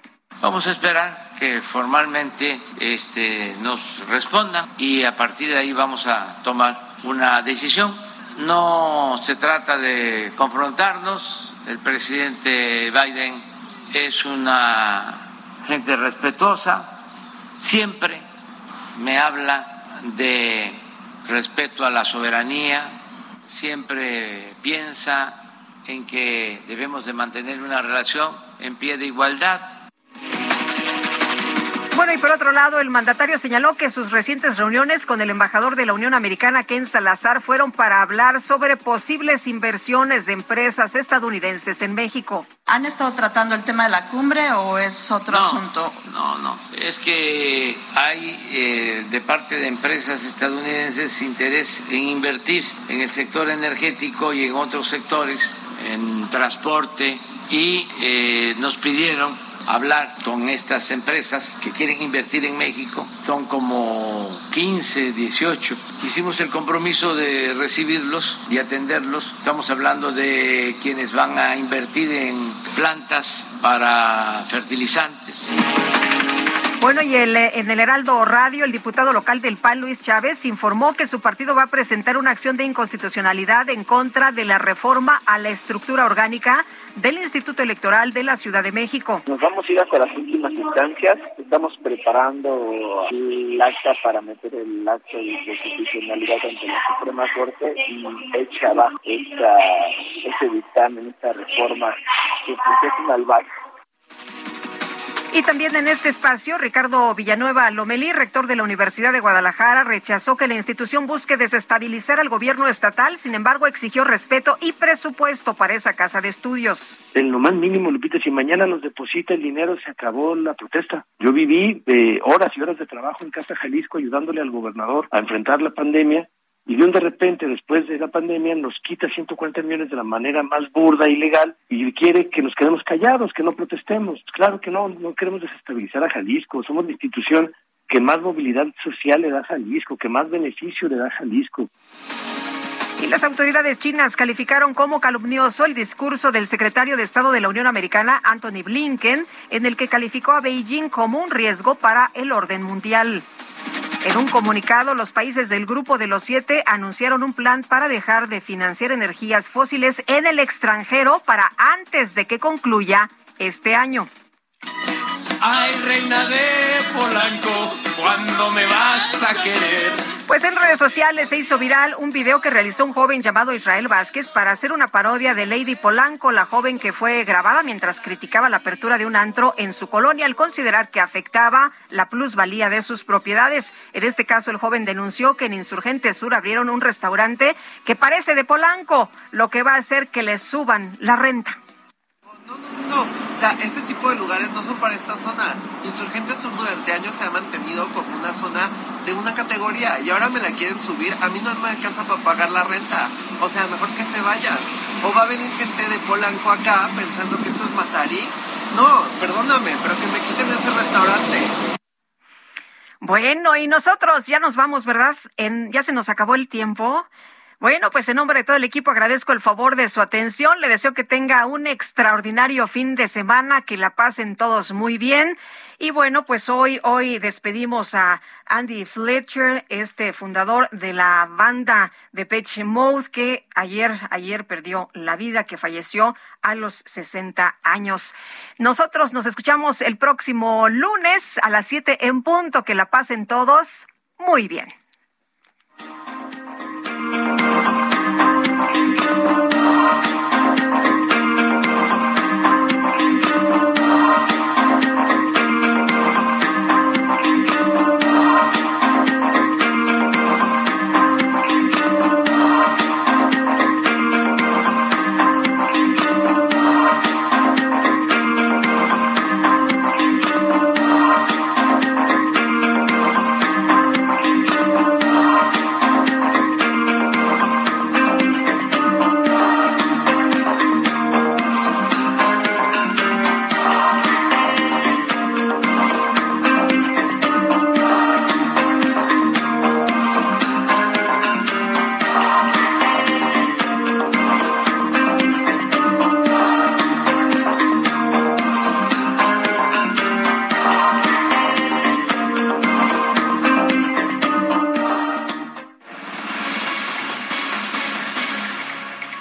Heraldo Media Group presentó Sergio Sarmiento y Lupita Juárez por El Heraldo Radio.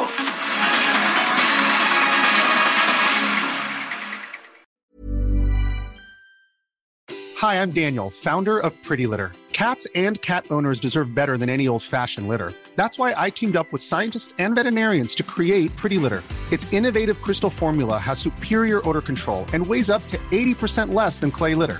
Pretty Litter even monitors health by changing colors to help detect early signs of potential illness. It's the world's smartest kitty litter.